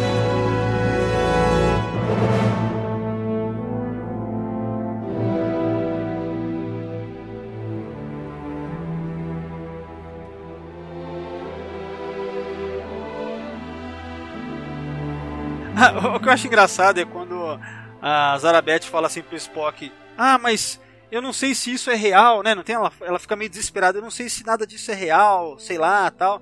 Aí a- o argumento do Spock é o melhor, né? Ele fala: Ó, eu tenho substância, eu sei que eu estou aqui, então quer dizer que é real, né? Tipo, Não, super tranquilo aí, super tranquilo. Isso aí tá mostrando. deve- esse argumento deve ser pra mostrar que ele já começou a, a Fica perder louco. um pouquinho É. da lógica, tá? é, deve ser isso mesmo, né? Porque eu achei muito bom, você pode convencer qualquer pessoa com esse argumento, então. Ó, se eu Eu sei, se eu sei é porque é, né? Exatamente. Escuta só, eu tô dizendo então. Se eu tô falando com convicção, é porque é real, cara. Pô, eu ia ser bem ela aqui, que eu ia dar um beijo nela, porque aquela atriz modelo, eu não era um beijo, ó, você quer ver se é real? Pá, tá aqui o beijo, ó, sou bem real. Pronto.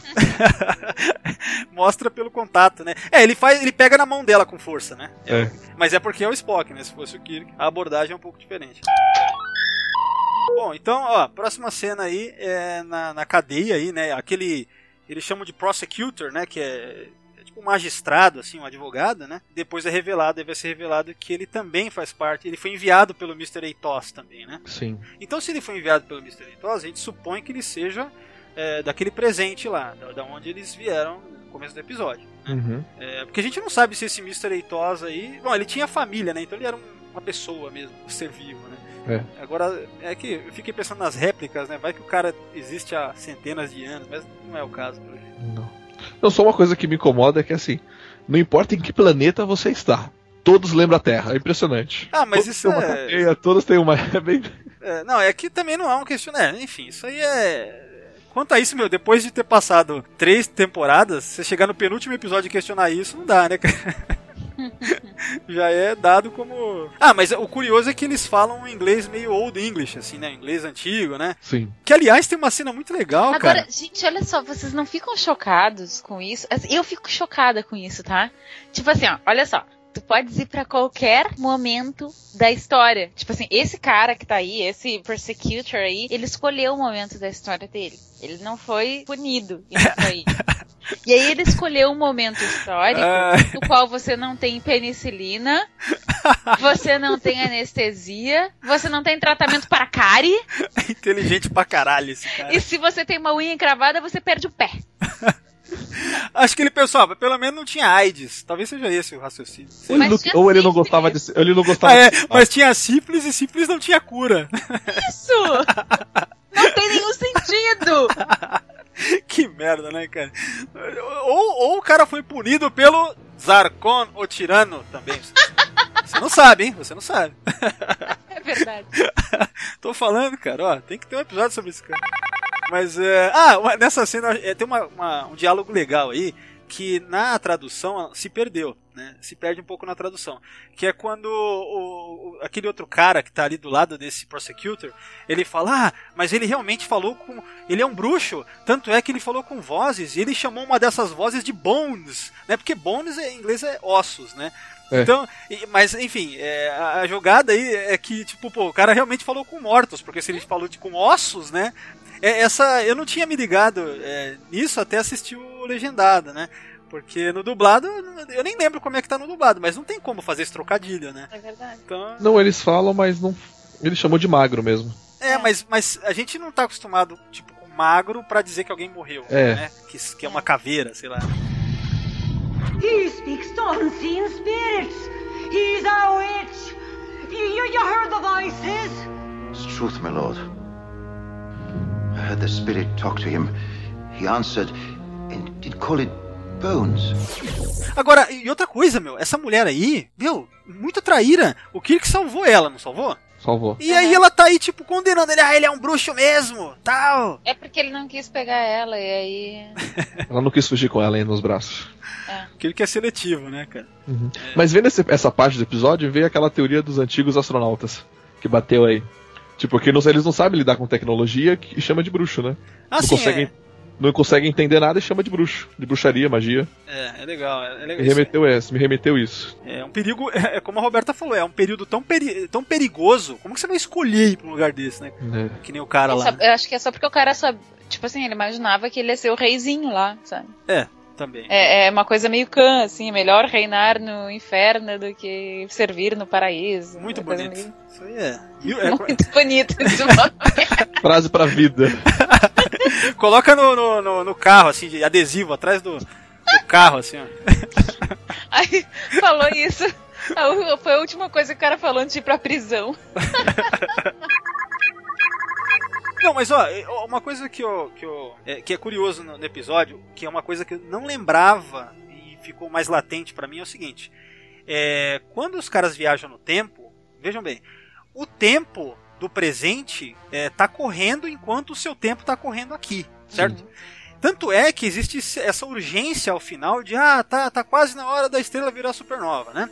Então significa assim, só se passaram três horas e meia, né? Só isso. O episódio, tudo isso que acontece nessa caverna, o McCoy desmaiado, o Kirk lá, é tudo em três horas e meia, né? É verdade, é rapidinho, né? O que eu acho Porque curioso. Dá a impressão, o episódio ele dá a impressão de que ele é mais, é, mais longo, né? É, então, é, isso eu não tinha me ligado tanto. Eu fui me ligar melhor É. agora, vendo de novo, né?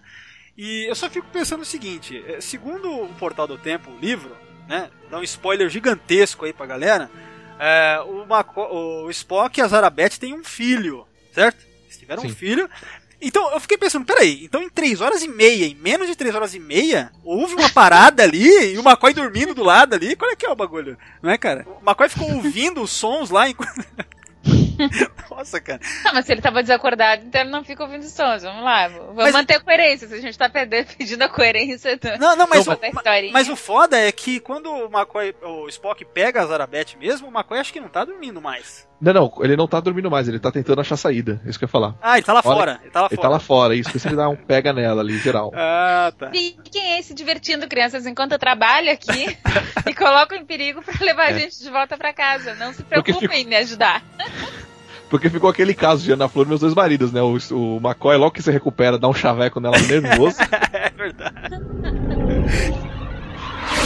Não, mas essa história que você falou de voltar no tempo. É uma coisa que poderia ter passado até muito mais tempo. Porque assim, ela jogaram ela no, na era 5 mil anos atrás. O disquete podia ter jogado eles na mesma época que ela chegou. É, exatamente. Porque o disquete tá com informação que você tem que mandar pra 5 mil anos atrás, né? Não, Mas, só que- disquete. mas é, que eu fico pensando assim, talvez, talvez, eh, sejam vários disquetes, tipo assim, é, de cada momento de 5 mil anos atrás. E aí, sem querer, pegaram o que já tava nesse momento Sabe dela. o que, que eu também fico pensando? Pra mim, isso é tipo fita. Se tu não rebobinou, ele fica rodando. tá, só um pouquinho. Tem gente, pode ter gente da década de 90 que tá escutando o podcast. Ah, ó, Galera da década de 90. Vou explicar pra vocês o que é rebobinar. Nós já, falamos, nós já falamos de Polaroid, hein? Olha como é que tá esse negócio. Não, mas é que a Polaroid ressurgiu, a fita não ressurgiu. É. Tá, agora a Polaroid Não, é não, high. não, ressurgiu. Agora a Polaroid é legal. Cara, não, peraí, a, a fita ressurgiu sim, Roberta. No, no- no underground aí, tem uma porrada de banda aí que tá lançando fita aí até hoje. Você sabia disso? Tá, Não, não, não, só um pouquinho, Valdomiro, que tu é o underground do underground. Polaroid, Polaroid, tipo assim, ó, tem lojinha de Polaroid na Nossa Senhora de Copacabana, sabe? Tá nesse nível Polaroid. Então é, é diferente. Tem, é, tem exposição de Polaroid no Museu de Arte Moderna do Rio de Janeiro. É outra coisa, não é Ah, o teu tipo tá. de underground, sabe? Ixi, então qualquer dia a gente fala sobre esse outro tipo. Esse, esse É. vai- Não, mas então, a É. fita, gente, era uma, uma coisa que a gente gravava, a gente pegava, fita, a gente escutava, tipo assim, a gente fazia lição de inglês com fita, que a gente ganhava da, da escolinha de inglês, e aí a gente gravava as musiquinhas do rádio na fita. Nossa, tendo que explicar. o- Tamo É. velho pra caralho mesmo. A pior É, eu parte não disso. dou conta disso, mas assim, a sério, na- a galera que nasceu na década de 90 nunca, nunca typeou uma, uma, uma, uma máquina de escrever. É mesmo, Não. né? Muito. Eles não sabem mexer numa máquina de escrever, entendeu? Mas o engraçado é que quando você alugava a fita, vinha, vinha escrito um adesivinho atrás, por favor, rebobinar a fita antes de devolver. Não, não, então, aí que tá. Será então que, tipo, se você não rebobinar o CD a fita lá do, do, do- de Sarpeidon aí, você tem que pagar, tipo, um real pro o senhor Aitós lá? Às vezes, né, cara? É, é assim que ele pega dinheiro pra construir suas réplicas? Pode ser. Pô, tem várias histórias a serem contadas aí. Olha aí, ó. Episódio muito vago, precisa ser explicado muita coisa. Muita coisa, cara. Não, por que isso? Porque eles poderiam ter tido uma vida lá e de repente no final achado a saída pra Enterprise. Não, mas aí, mas aí o tempo teria seguido. Ah, não, teria seguido, eles iam. É, não, não ia dar. é porque é, o que eu tinha seguido. O que eu tinha começado a comentar é isso. O tempo corre conforme eles estão lá, o tempo está correndo, né? Agora, será que isso acontece também porque eles não foram preparados, né? Conforme né, o, o senhor Eitos fala, ah, você tem que ser preparado. E o lance de ser preparado, que é repetido no episódio, é dá a entender o quê? Se você for preparado, você viajou no tempo, você não pode voltar, que senão você morre. É. Certo? Aí quer dizer, será que é por isso que o tempo continua correndo com eles? Igual, pode ser. Pode ser. Não, mas olha só, gente, considerando que eles interagem com o ambiente, com os ambientes e com as pessoas dos ambientes de forma normal, não me parece que seja essa. Porque assim, ó, tipo assim, ó, a Zarabeth. A Zarabeth, ela tá agindo normal com eles. Então, assim, me parece que o tempo tá correndo pra ela da mesma maneira como o tempo tá correndo pros dois, entende? Sim, mas como eles não foram preparados, o tempo, as três linhas do tempo começou a correr junto, entendeu? É, isso que eu pensei. É, então, assim, resumindo, cara, a gente tem que. É muita coisa pra relevar, assim. O episódio ele, ele é construído de um jeito meio desa- desastrado, sabe? Em, em várias coisas, né? A gente tem que assumir, assim, as coisas, assim, muita. né? Conecta muito bem. Sim.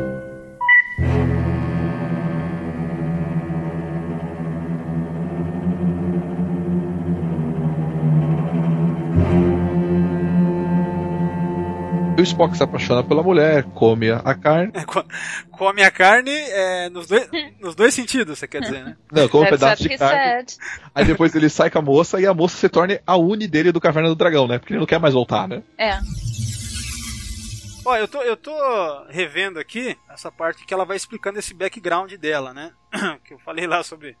Muitas vezes já sobre esse grande personagem de Star Trek que é o Zarkon. Não, Zorkan, o ditador. O, o imperador, sei lá. É o tirano. O tirano, o tirano, né? É, então ela vai falando se- dessa parada toda, que ela foi mandada pra ir e tal. É, é nessa parte, né, Thiago, que daí ela vai cada vez mais convencendo ou tentando convencer o Spock a ficar com ela. Mas ela convenceu no, no, no- num detalhe. A hora que ela tirou a pele. Ah, não, é, já tinha sido antes, né? É. Não, ela- ele nem olhou, ela tirou a pele, ele meio que cagou pro lance. Ai, caramba. né? É, mas aí ele vai falar em si, tipo, ah, você é bonita, você é muito bonita. Aí É. ele fala, meu Deus, eu te chamei de bonita. Eu estou Ah. realmente, né? Nossa, Comi tá carne, gostei. Não, não, não. Só, só porque ela não simplesmente tirou o casaco. Depois ela fez aquela coisa de tirar a meia, a meia sete quartos, sete oitavos. Eu não tinha pensado, é, reparado nisso. Ela tirou uma meia? Não, não é a meia, é a bota dela. A Ela bota, é não, tá certo, tá certo. A Mas bota, aí ela usa aquele truque. a bota do Conan que ela usa. Why are you still here, Spock? Why aren't you looking for Jim? It is impossible to look for him, Doctor. We cannot go back. What do you mean impossible? We've got to get back. Zarabeth explained it to me. When we came through the time portal, it altered our physiological structure. If we attempt to return to the library, we shall die. Are you trying to tell me that we're trapped here? Yes, Doctor. We are trapped. Just as Jim is trapped wherever he is. É legal que nesse momento aí o Spock começa a falar pro McCoy. É legal que ele fala: ah, não dá pra gente ir embora, é impossível, né? É bacana que o McCoy olha pra ele e depois olha tipo pra ela: ah, eu entendi. Ah, tá, impossível. Aham. Já entendi tudo, né? É legal. Agora vem o Kirk ameaçando com tudo o cara lá, né? O Prosecutor lá. É. Esse lance de, de- Pensa bem, se esse. Se esse magistrado não tivesse aparecido, né?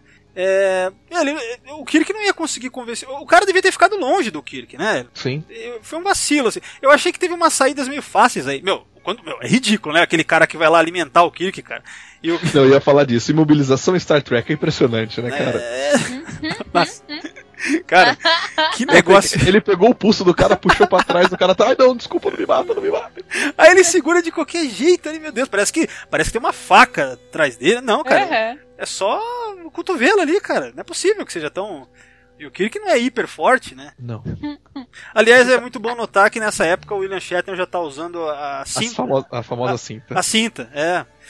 É, se, meu, se vocês pegam a imagem dele na primeira temporada, assim, começo da primeira e final da terceira, cara, a diferença é gritante, não é? Muito. Aliás, acho que é na terceira aquele episódio. Não, qual é, qual é aquele episódio de Charlie X? É da primeira, é comecinho. Naquele episódio parece que ele. Mas é, acho que naquele episódio, se eu não me engano. Enfim, eu vi um outro dia um podcast. Que ele já tava com algum, com algum problema de peso, que ele não queria tirar a camisa naquele episódio. Pô, mas ali ele tá bem pra caralho? Ali não Pois tá... é, mas ele não queria tirar a camisa, ele já tava se achando gordo ali. Caramba, ali! Nossa! tá certo. E aí fizeram uma reunião de condomínio ali pra saber se Kirk tira ou não tira a camisa. Caramba, eu não sabia disso, mas sério mesmo, que louco, Eu cara. ouvi isso não pode. Não, eu vi, tá na internet. Tá, ah, então é verdade. Não, isso aí é. não, mas é. Caramba, cara. Mas que eu queria comentar de, é, enfim, ver essa cena, eu lembrei, lembrei que o que eu gosto desse episódio.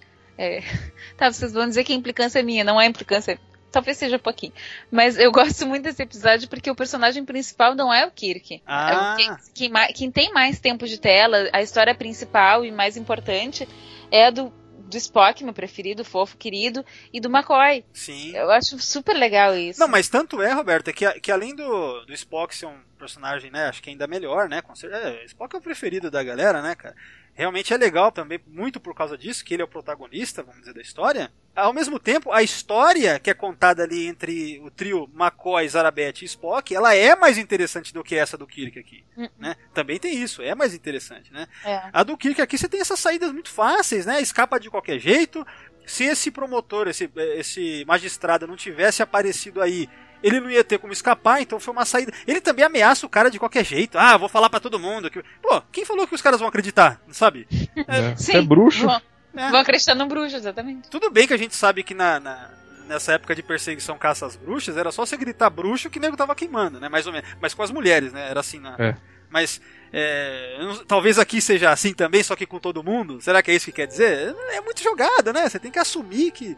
é, enfim, né? Aí o cara fala, não, vamos lá. Ah, e nessa hora tem uma, é uma cena. es- Esse cara, ele fala, ó, o Atavacron, que é o computador lá, ele tem que preparar a estrutura celular pra. Porque se ele não preparar, é, você morre em poucas horas enquanto você fica aqui. Aí dá esse senso de urgência, ah, tem que escapar agora então, né? Né? Então, é, enfim, mas o cara se mostra muito solícito. Ah, vamos lá, vamos correr lá pra te ajudar, né? Até um momento atrás estava querendo, é, né? Enfim. É, saídas muito fáceis, assim, né? Vamos acabar logo esse episódio aqui. Vamos dar ênfase pro outro. É. Assim, assim, a gente já passou da metade, vamos lá. Vamos lá, tem cinco minutos pra acabar esse episódio. Vamos lá.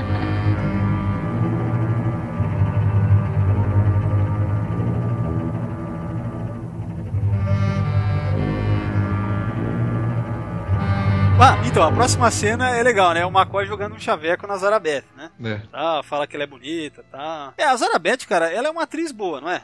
Eu, eu achei que ela. Ela trabalhou bem nesse, nesse episódio. Sim, sim. Agora, enf- enfim, depois disso é onde vai vir o confronto, o começo do confronto do McCoy com o Spock mesmo, né?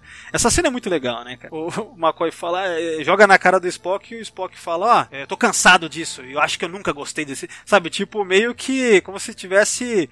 Sabe, a gota d'água pra todas as discussões que eles já tiveram, né, cara? Tipo, Sim, todas as ofensas de orelha pontuda. é, tudo, né, cara? Essa cena marca muito. Esse episódio ele marca muito por conta muito dessas cenas, né, meu, dos dois. Sim. Essa ainda não é aquela cena em que o, o Spock vai realmente pegar pelo pescoço mesmo o McCoy, né? Mas é quase isso, né? É quase, é quase. You want to stay here. As a matter of fact, you're highly motivated to stay in this forsaken waste. Prospect appeared quite attractive to you a moment ago. Now, you listen to me, you pointed-eared Vulcan. I don't like that. I don't think I ever did, and now I'm sure. What's happening to you, Spock? Nothing that shouldn't have happened long ago. Próxima cena agora já é o Kirk, o Kirk dando uma de Homem-Aranha pra fugir. Homem-Aranha? É, É, tateando a parede. Ah, é, né? Não, mas aí é o que ele deveria ter feito no começo. Sim. Tipo, se você acabou de passar por um lugar, você não vai tentar ver onde é que você passou? Você veio parar num outro lugar. Eles vão lá, ele vai tateando. E aliás, eu gosto do, desse efeito especial. Ele é simples, né? Ele não, não deve ser uma coisa complicada de se fazer. Mas eu achei que ficou bom, né, cara? Eu, eu tô com a versão é, do DVD aqui, não é a remasterizada, né? Eu sempre gostei de- dele atravessando essa parede aí. Sim, foi um negócio bem feito mesmo. Agora, só, só um lance que eu queria perguntar pra vocês. Vocês assistiram esse episódio de novo agora pelo é, versão do DVD ou a versão remasterizada? Eu acho que é remasterizada essa que eu baixei. Eu ah, eu não posso falar que eu baixei. não pode? oh meu Deus, é crime. Vou- Edita, edita, edita, Vou te edita. prender. mas, ó, mas é simples. Como é que a gente. é- Não, assim, eu assisti no Netflix primeiro. Ah, e não. depois, depois foi esse. Não, Netflix é remasterizado. Netflix é remasterizado. Tá, Lembrando. e aí aqui tá escrito assim, ó, Blu-ray. Ah, não, então, Então é, é então é remasterizado. remasterizado. remasterizado. Tanto é que a gente vai ver melhor a diferença na última cena do episódio, né? Na versão que eu tenho aqui, que é do DVD, que é a a versão clássica original, é, é um efeito especial bem inferior ao que foi feito né, no, no- nesse do, do remasterizado. né? Depois a gente comenta quando chegar lá no final. Sim. Não, mas eu gostei. Já fizeram bem feito. Foi um bem, bem trabalhado. Esse episódio também é um daqueles que o título remete a Shakespeare. Hum. É All Our Yesterday, se eu não me engano, é uma passagem de Macbeth. Ah, Tem que depois dar uma olhada aí, mas é Shakespeare também, seguindo a tradição lá. Seguindo a tradição de estamos sem ideia, vamos pra Shakespeare. Exatamente. é, porque daí já vai até parecer que é melhor do que é, né? É uma ótima estratégia, na verdade. Sim. Alguém tem, tem o roteiro? Não, mas eu li uma história ontem. ah, é de um autor novo? A gente pode. Não, não é bem assim, mas não vai ter que pagar direito autoral. Opa! É, nada como, né? Um, é, como é que se diz? É, quando. Domínio público? Domínio público, isso.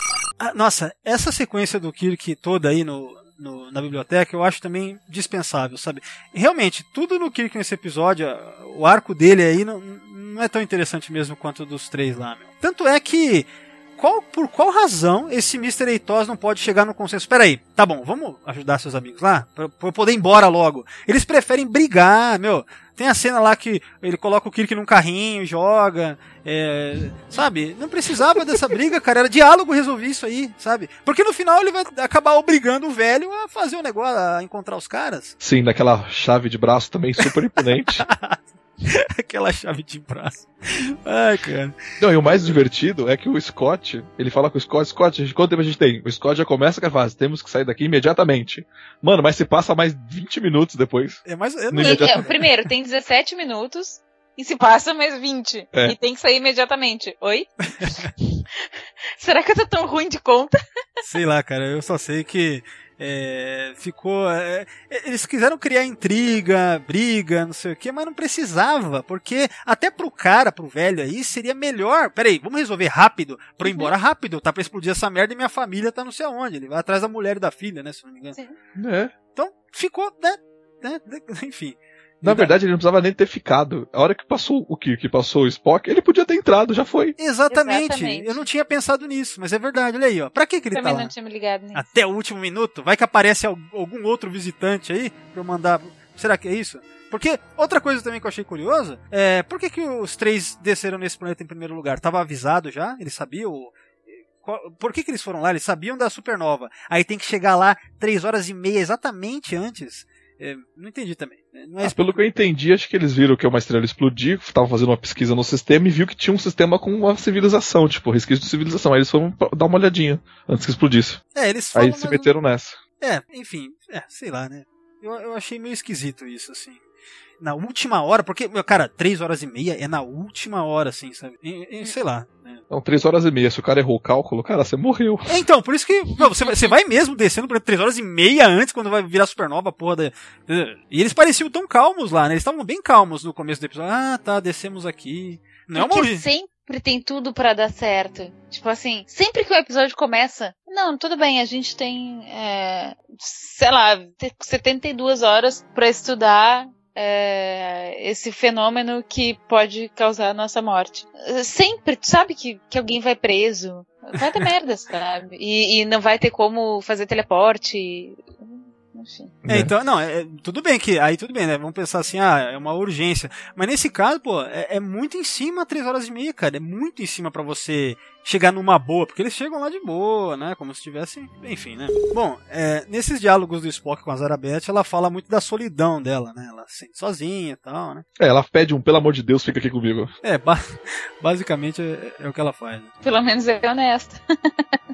É, não tanto, né? Porque ela, ela fala.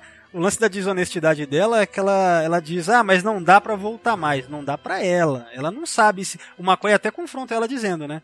Será que. Por que, que você tá dizendo isso aí, né? O McCoy chega na verdade, ele acaba chegando. No... Tá, mas ela, ela não tem, ela, ela não tem elementos pra saber. A partir isso é do que ela sabe, dos conhecimentos que ela tem, de fato eles não têm como voltar. Não, mas ela afirma sem saber, né? É só esse lance. Porque depois que o McCoy pergunta pra ela, ela fala: É, realmente eu não sei, ela diz.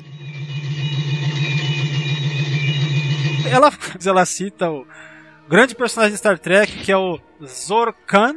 É isso? Zorkan, o tirano. O tirano. Que, que ela fala que ele deixou ela com o mínimo pra sobreviver. Roupa, comida. Tá fazendo o drama dela pra convencer o, o Spock aí, né? Pelo jeito. Lógico. E o Spock mandando ver num pedaço de bife ali. Isso é muito louco, né? Não, ele tá, come- tava, ele tava comendo com vontade, aquele pedaço de costelinha, sabe? É uma Que- que costelinha, tá- né? É uma, costela. é, muito bom, né? Quer dizer, o Spock. Não, eu ia comentar uma hora aí que o Spock na terceira temporada, cara, acho que. Eu comparo o que fizeram com o Spock com o que fizeram mais ou menos com a T'Pol na terceira temporada, né? Da Enterprise, assim, em termos de zoar dar uma aquela zoada, assim, sabe, do personagem. Só que eu até acho que com o Spock foi pior, cara. Eu tenho a impressão que sim, cara, sabe? Porque. Mas sabe o que, que eu acho? Não, não, não sei se foi zoada que eles fizeram aí. É Não, é não, é não, muito aqui, não, aqui, aqui ainda é, é, sabe, ainda dá, mas se você pegar o conjunto da terceira temporada do Spock, entende? É, parece que só soma pra, pra, pras agressões ao personagem um pouco, assim, sabe? Eu tenho essa impressão, pelo menos.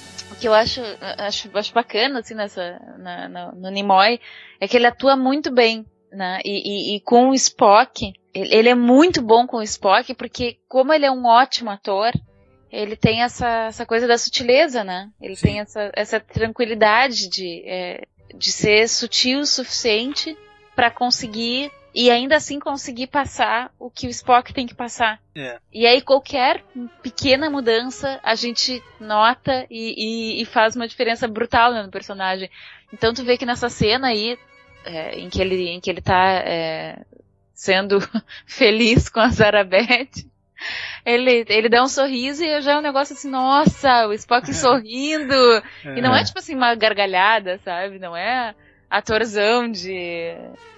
Sabe? De, de, de, de filme da década de 40, sabe? Sim, sim. Não é um Kirk da vida que tem que, que tem que sair gritando e berrando pra, Pra fazer alguma diferença no personagem. É isso que você falou, é resume mesmo, o lance da sutileza do Nimoy. A gente já sempre comenta sobre isso, né? Mesmo, né, num caso como esse, que ele tá nesse estado regredindo emocionalmente, vamos dizer, né? É, mesmo aí você vê isso claramente, né? Essa coisa da sutileza, né? Ele sabe colo colocar pontualmente esses detalhes, assim, né? É bacana. I'm behaving disgracefully. I have eaten animal flesh and I've enjoyed it. What is wrong with me? I tell you, you're beautiful. But you are beautiful. Is it so wrong to tell you so? I've longed to hear you say it. É, e aí agora essa cena se encerra, né, com ele pegando ela no colo, dando aquele giro, jogando naquela meia cama, que vai dar início ao filme, de... ao filme não, aquele livro, anos depois. Exatamente, é por causa desse, né, desse corte da cena dele com ela deitando e o que vem depois que imagina-se que ali, né, Rolou algo. É, E- mas depois eu quero discutir isso. é, a partir de agora? É. Não, pode ser depois do final, porque. Ah, sim, assim, quando a, gente, quando a gente concluir, É. né, você quer dizer, né? concluir, é, vamos continuar, porque depois disso vem aquela cena ótima. Cara- Essencial pro episódio. Cara, a gente, a gente tem que. Será que alguém já fez um GIF dessa cena do cara empurrando o Kirk no carrinho, cara? cara, que cena ridícula, cara. Eu, eu fico E imaginando. aí é engraçado nessa cena, porque, tipo assim, o Kirk Ah. tá o velhinho com um braço, É. e aí o velhinho tá com um braço livre e o outro também livre. Mas aí ele resolveu ficar com o braço, um dos braços, segurando a mão do, do, do Kirk.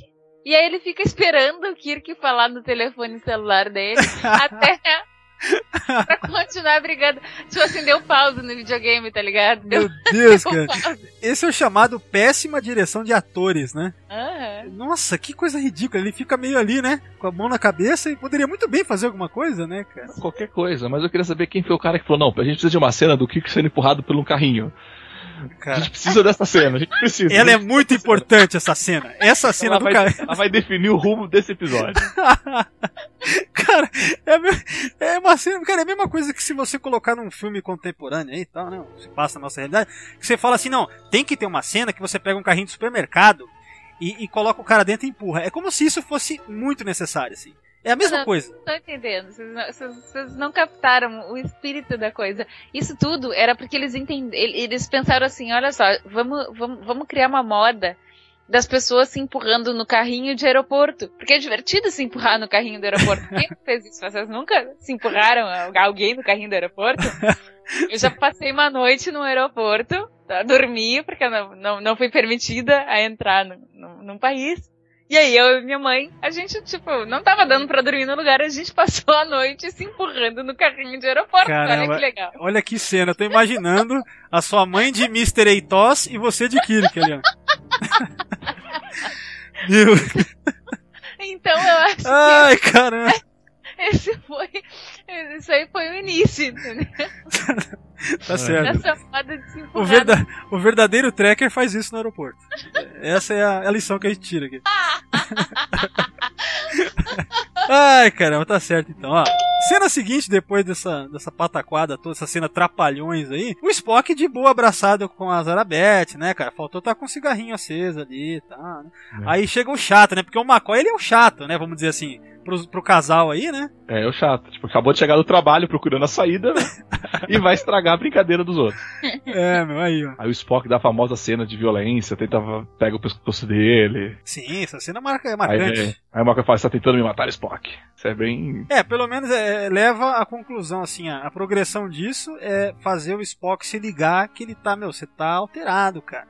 E inclusive é, nessa cena que é muito bacana é quando eles falam brevemente sobre como era Vulcano no passado, nesse passado Sim. remoto, né? E, Thiago e Roberto, sei lá, se vocês puderem lembrar, porque eu, o que eu me lembro é que a primeira vez que é falado assim, sobre esse passado bárbaro de Vulcano, eu me lembro que é aqui nesse episódio. Falar mesmo, assim, verbalizado. Eu acho, do que eu me lembro, que é nessa cena aqui.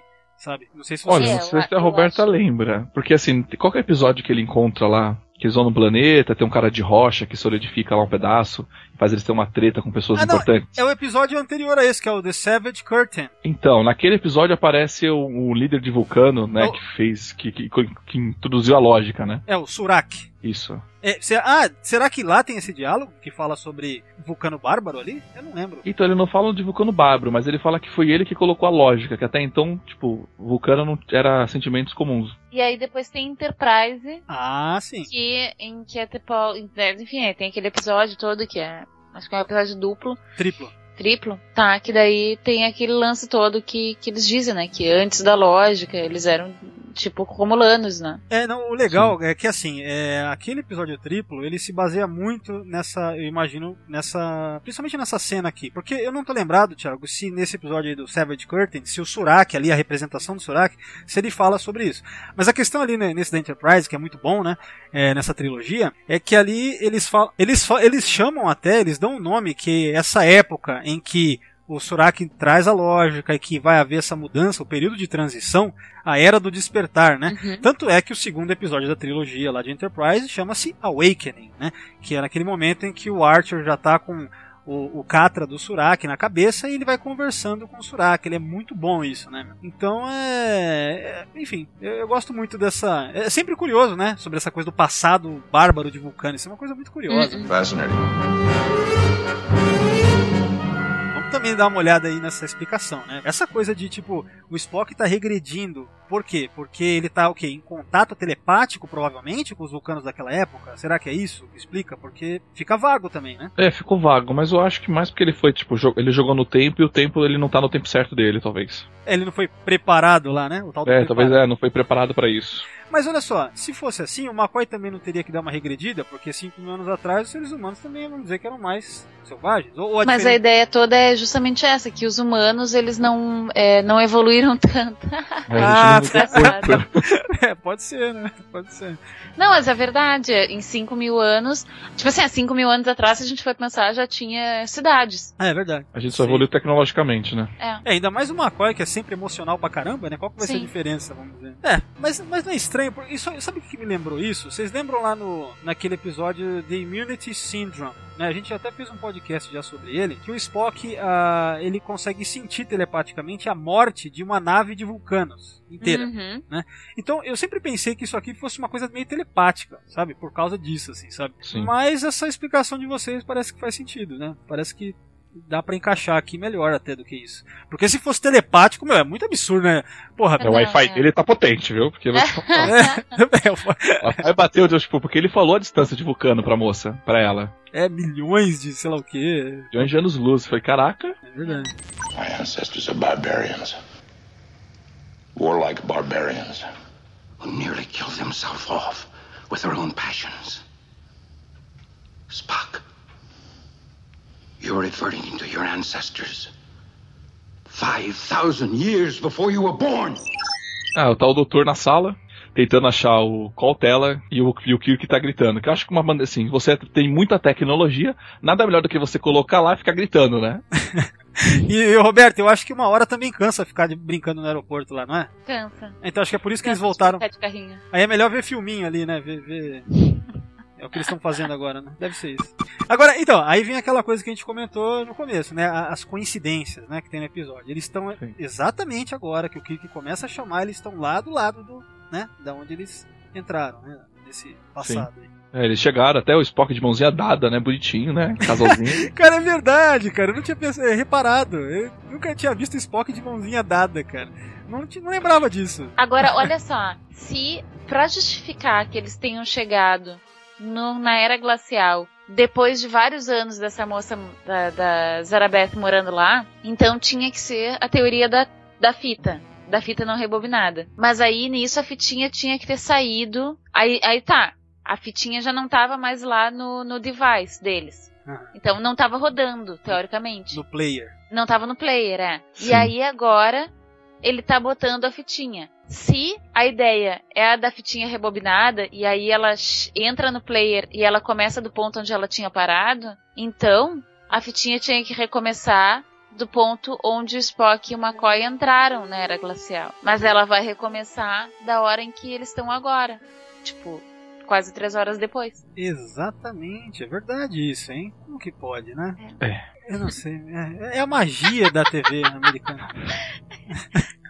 A gente deixa pra alguma outra pessoa explicar isso. Cara, eh, já, eu já falei uma vez num site, cara, esse site é maravilhoso. Chama Canon Folder. Porque, assim, é um site que tenta explicar. eh, Ele é dedicado a Star Trek, né? Então ele tenta explicar grandes furos cronológicos, principalmente, e de, de conceitos e tal da, da franquia. Quem sabe lá não tem essa explicação aí, né? Ótima ideia, vamos pesquisar. Vamos dar uma olhada aí. É. Ai, Porque cara. entrando nesse parâmetro que a Roberta falou, ele precisava só ter ligado o play da onde que, logo que eles passaram. Porque É. ele passava junto, puxava os dois e acabou. Porra, tão fácil.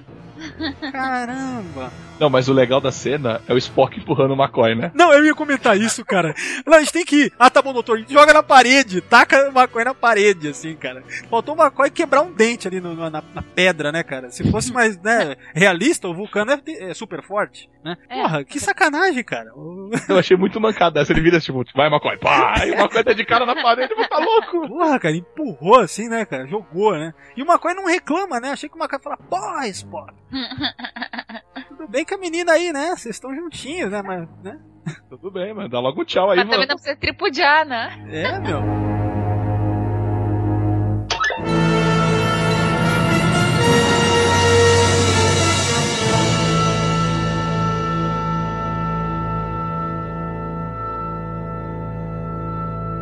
Eu acho muito legal essa cena que mostra ela chorando, olhando. Esse Sim. drama, esse drama dela é legal, cara, dos dois, assim, do casal, né? É, eu, eu gosto, cara. É, Eu acho que esse episódio perdura também por causa disso. Esse, é, sei lá, a atuação dela, a emoção que passa, eu acho bacana, genuína, assim, eu acho bacana, cara. Tipo, dá dó dela, né? Ela tá sozinha, né, cara? E vai morrer sozinha, né? Ah, mas na verdade ela já morreu, né? Se você for ver. Se ele voltar, ela já vai. Ele já morreu. É, então, mas nesse. Tá, e outra coisa, mas só, só, só eu preciso falar mais um furo. Eu sei que tá chato. Mas é, é grave. Olha só. Olha como é que a gente comemora 50 anos de Star Trek, né? Metendo pau mesmo. tá que pariu. Eu tô, eu tô interrompendo você falando episódio. Ai, cacete. É isso aí, vamos lá.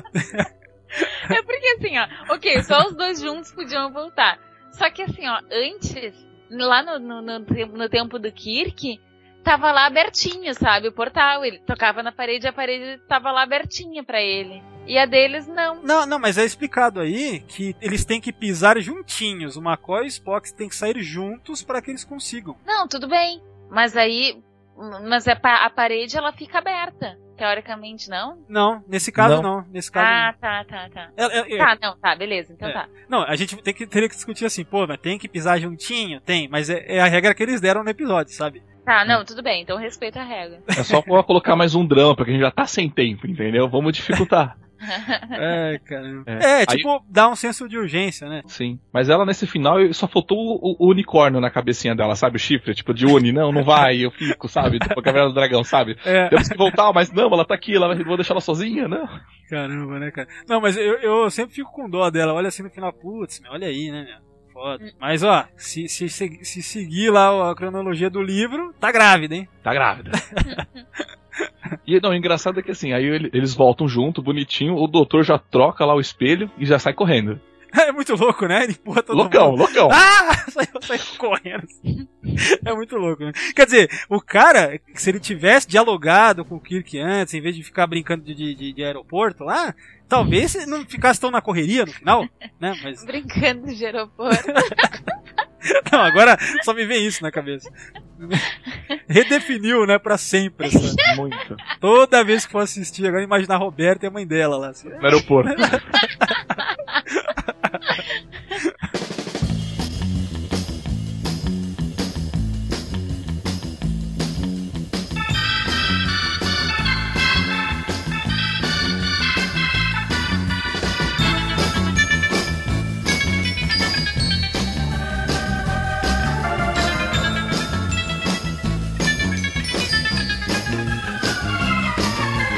Não, e a cena vindo numa sequência de agilidade, né? O, Scott chamando o Kirk, não, a gente tem que ir embora agora, e vamos embora. Aí de repente, eles voltam, o Kirk e o Spock. Não, Kirk não, o McCoy e o Spock, e aquela tranquilidade. É, dá tempo de fazer um monólogo sombrio, triste, assim. Triste, ah, ela já morreu. não, não sinto mais nada por ela. Falei, caraca, gente, a gente tem que ir embora. Porque geralmente os caras eles fazem esse tipo de monólogo na ponte de comando, É. com o Kirk sentadinho na cadeira e os outros dois na volta, né? Sabe o que, que eu acho, Roberto? Eu não tinha pensado nisso. Interessante. Provavelmente é o seguinte: eles, têm, eles tinham acho que seis ou sete dias de filmagem.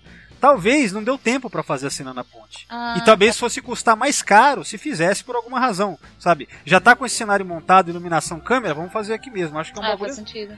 Deve ser, porque nessa época ainda que o orçamento era muito, muito merda, ainda, terceira temporada, e no final ainda, né? É, mas isso que você falou faz sentido. O correto, em termos de né, fazer sentido, né? Conforme a gente sempre vê, era ter isso na ponte. É, que, que inclusive é normal. É, e aqui fica esquisito, tendo em vista a urgência que botaram, faltando minutos pra explodir tudo, né? There's no further need to observe me, Doctor. As you can see, I return to the present in every sense. But it did happen, Spock. Yes, it happened. But that was 5,000 years ago. And she is dead now. Dead and buried. Long ago.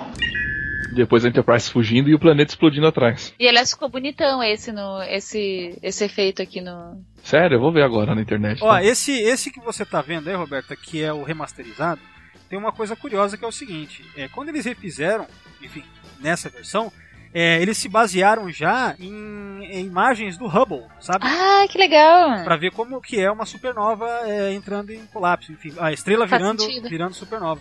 É diferente, se você puder, depois você assiste a versão original, uma visão mais, é, enfim, do que os caras conseguiram fazer e imaginar na época, né? Já essa versão que você tá vendo aí já é mais próximo do que a gente conhece hoje, assim, sabe? Uhum. E ficou muito bem feito, né? Nossa, Ficou que bom. bem legal. Vou atrás desse episódio pra ver. É legal. Eu, é, eu só não assisti de novo o, o remasterizado, tal, tal, tal. Primeiro porque eu não tenho, né? E segundo que eu não, eu não consegui encontrar flutuando aí pelas, né? Pelas, Pelas nuvens. pelas torrenciais aí, as torrentes, né? então, mas no YouTube dá pra ver só o, o enfim, essa a cena, as cenas de efeitos especiais do episódio. Tem lá pra, pra dar uma olhada. né?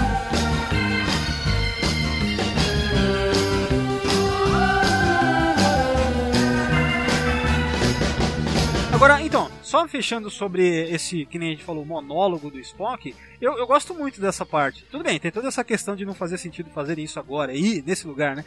Mas eu gosto da atuação e, e do lance do Spock ter voltado, e agora ele é o, o Spock, ele é lógico, né? Então, mais uma vez, a sutileza do Nimoy, ele, né? Ele não mostra emoção, mas ao mesmo tempo parece que lá no fundo, se cavucar, tem lá alguma, né? É, é o jeito dele fazer o Spock que, que é memorável, assim. Eu, eu- Uhum. eu acho um ótimo momento, assim, eu gosto dessa parte aí. É. Apesar dele falar, ah, ela agora está morta, morta e enterrada. Quem que enterrou ela? né? Aí ele extrapolou. A neve. É, o, sei lá, o urso polar, sei lá. Galera, muito legal, é, foi bacana. Eu só queria esclarecer o ouvinte que, na verdade, a gente gostou do episódio, né? O episódio é legal, né? É que. Sim! A gente gosta, que a gente é tracker, só isso. é, Nós somos os, o tipo mais chato de fãs do mundo. Olá! É, prazer. Mas, ó, é, galera, então, pra concluir, é, só pra fechar aí como, né, considerações finais, é, Roberto, o que, que você teria a dizer aí pra fechar só aí, enfim, sobre o episódio de maneira geral? Então, eu, é, novamente, é um episódio que eu gosto bastante. Gosto muito da atuação de Spock, do Nimoy.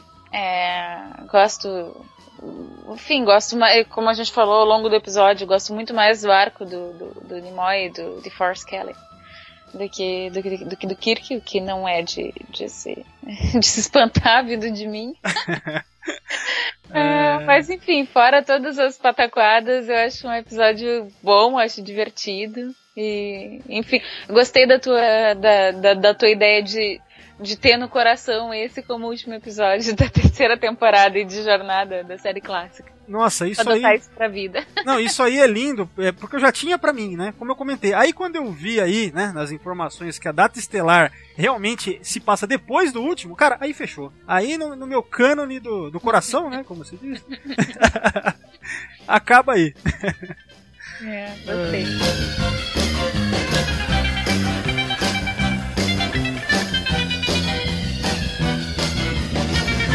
Você, Thiago, mais alguma coisa aí pra fechar sobre All Our Yesterdays? Não, eu gostei do episódio, achei bacana. Realmente, a atuação do Kirk com aquela luta no carrinho poderia ter cortado, né? Poderia ter focado só no Spock. Mas de resto é bacana.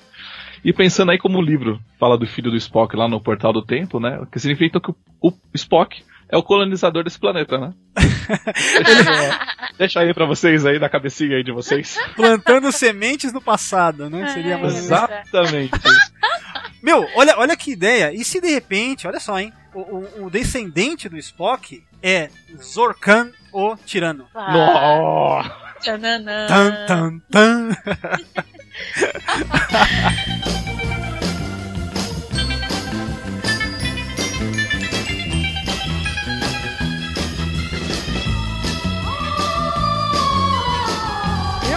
é, eu não tenho muito mais o que dizer fora o que a gente já comentou. Eu gosto pra caramba, assim, é, em termos de afeição, sabe? Aquela coisa de gostar porque, meu, marcou a vida, né? Já vi várias vezes desde moleque. Então é um episódio que eu gosto pra caramba, eu gosto do visual, esse lance do Spock, McCoy e a é muito legal. É, ela como atriz convidada, achei que fez, foi muito bom também. Então, valeu, cara. Eu gosto de rever e tal. Então é divertido e, e é isso.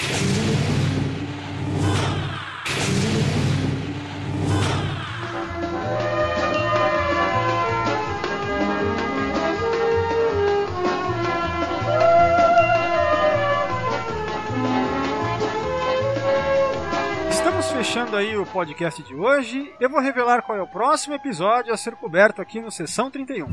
O próximo Sessão 31 será sobre Similitude, de Enterprise.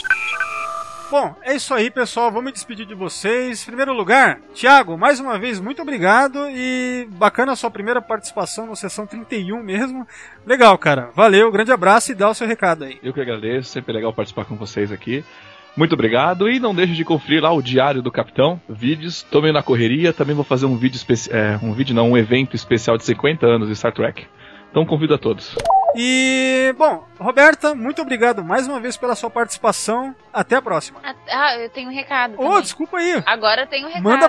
Tô acostumado de não ter recado que eu nem pedi. Pois é, pois é. Ah, aí, ó. Então, dá o seu recado. Então, meu recado é que no dia 13 de junho volta a série Mr. Robot, segunda temporada. então, por favor, quem não assistiu, assistam a primeira temporada, é demais! Mas sabe o que, que é Sabe melhor? que- Sabe o que, que é melhor Hum. sobre a estreia de, de Mr. Robot segunda temporada? Hum. É que vai faltar só seis meses pra estreia da nova série de Star Trek, entendeu? Ai, que bem pensado, viu? E aí a gente já vai se entreter. Olha só, aí quem não assistiu ainda a primeira temporada já tem entretenimento até junho. Aí em junho já vai assistindo ali na calma, na tranquilidade, que são, sei lá, 10 ou 12 episódios. E aí a gente vai esperando e, e, e, e vai tranquilo, entendeu? Mais tranquilo na espera, contendo os nervos. Então é isso. Perfeito. Assista o Mr. Robot. Legal. Pra gente poder comentar, pessoal. Ai, ai, ai. Ou falar Recado mal. dado. Hum? Ou falar mal também. Tá, não, tá, falem mal entre vocês. Ah, não, tô brincando. Podem falar mal pra mim também. Não, comentar significa os dois, né? Falar bem, mal, mais ou menos. Justo, justíssimo, justíssimo. É isso aí. Mas então tá, então esse é meu recado e live long and prosper. Bom, é, eu agradeço a todos que estão ouvindo aí e Kapla!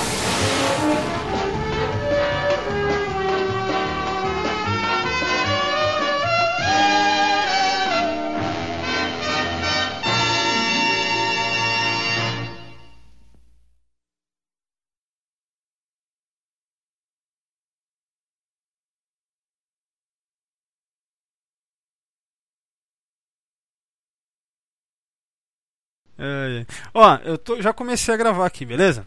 Tranquilo. Tá, agora Então- só um pouquinho que eu só tô terminando de pintar uma unha. Ah, é, a Roberta ela usa o podcast, ela usa pra, pra, pra pintar unha. Isso aí é.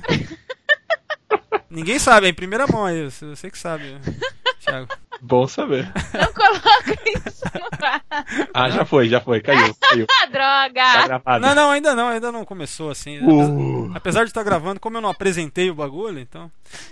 Não, se bem que eu posso colocar como easter egg no final. né? Eita, não! Ah, já, já- boa, gostei. Se, se não aparecer nada melhor, vai isso aí mesmo. Entendi. Puta que pariu, tá? É, eu- Vou me esforçar pra melhorar.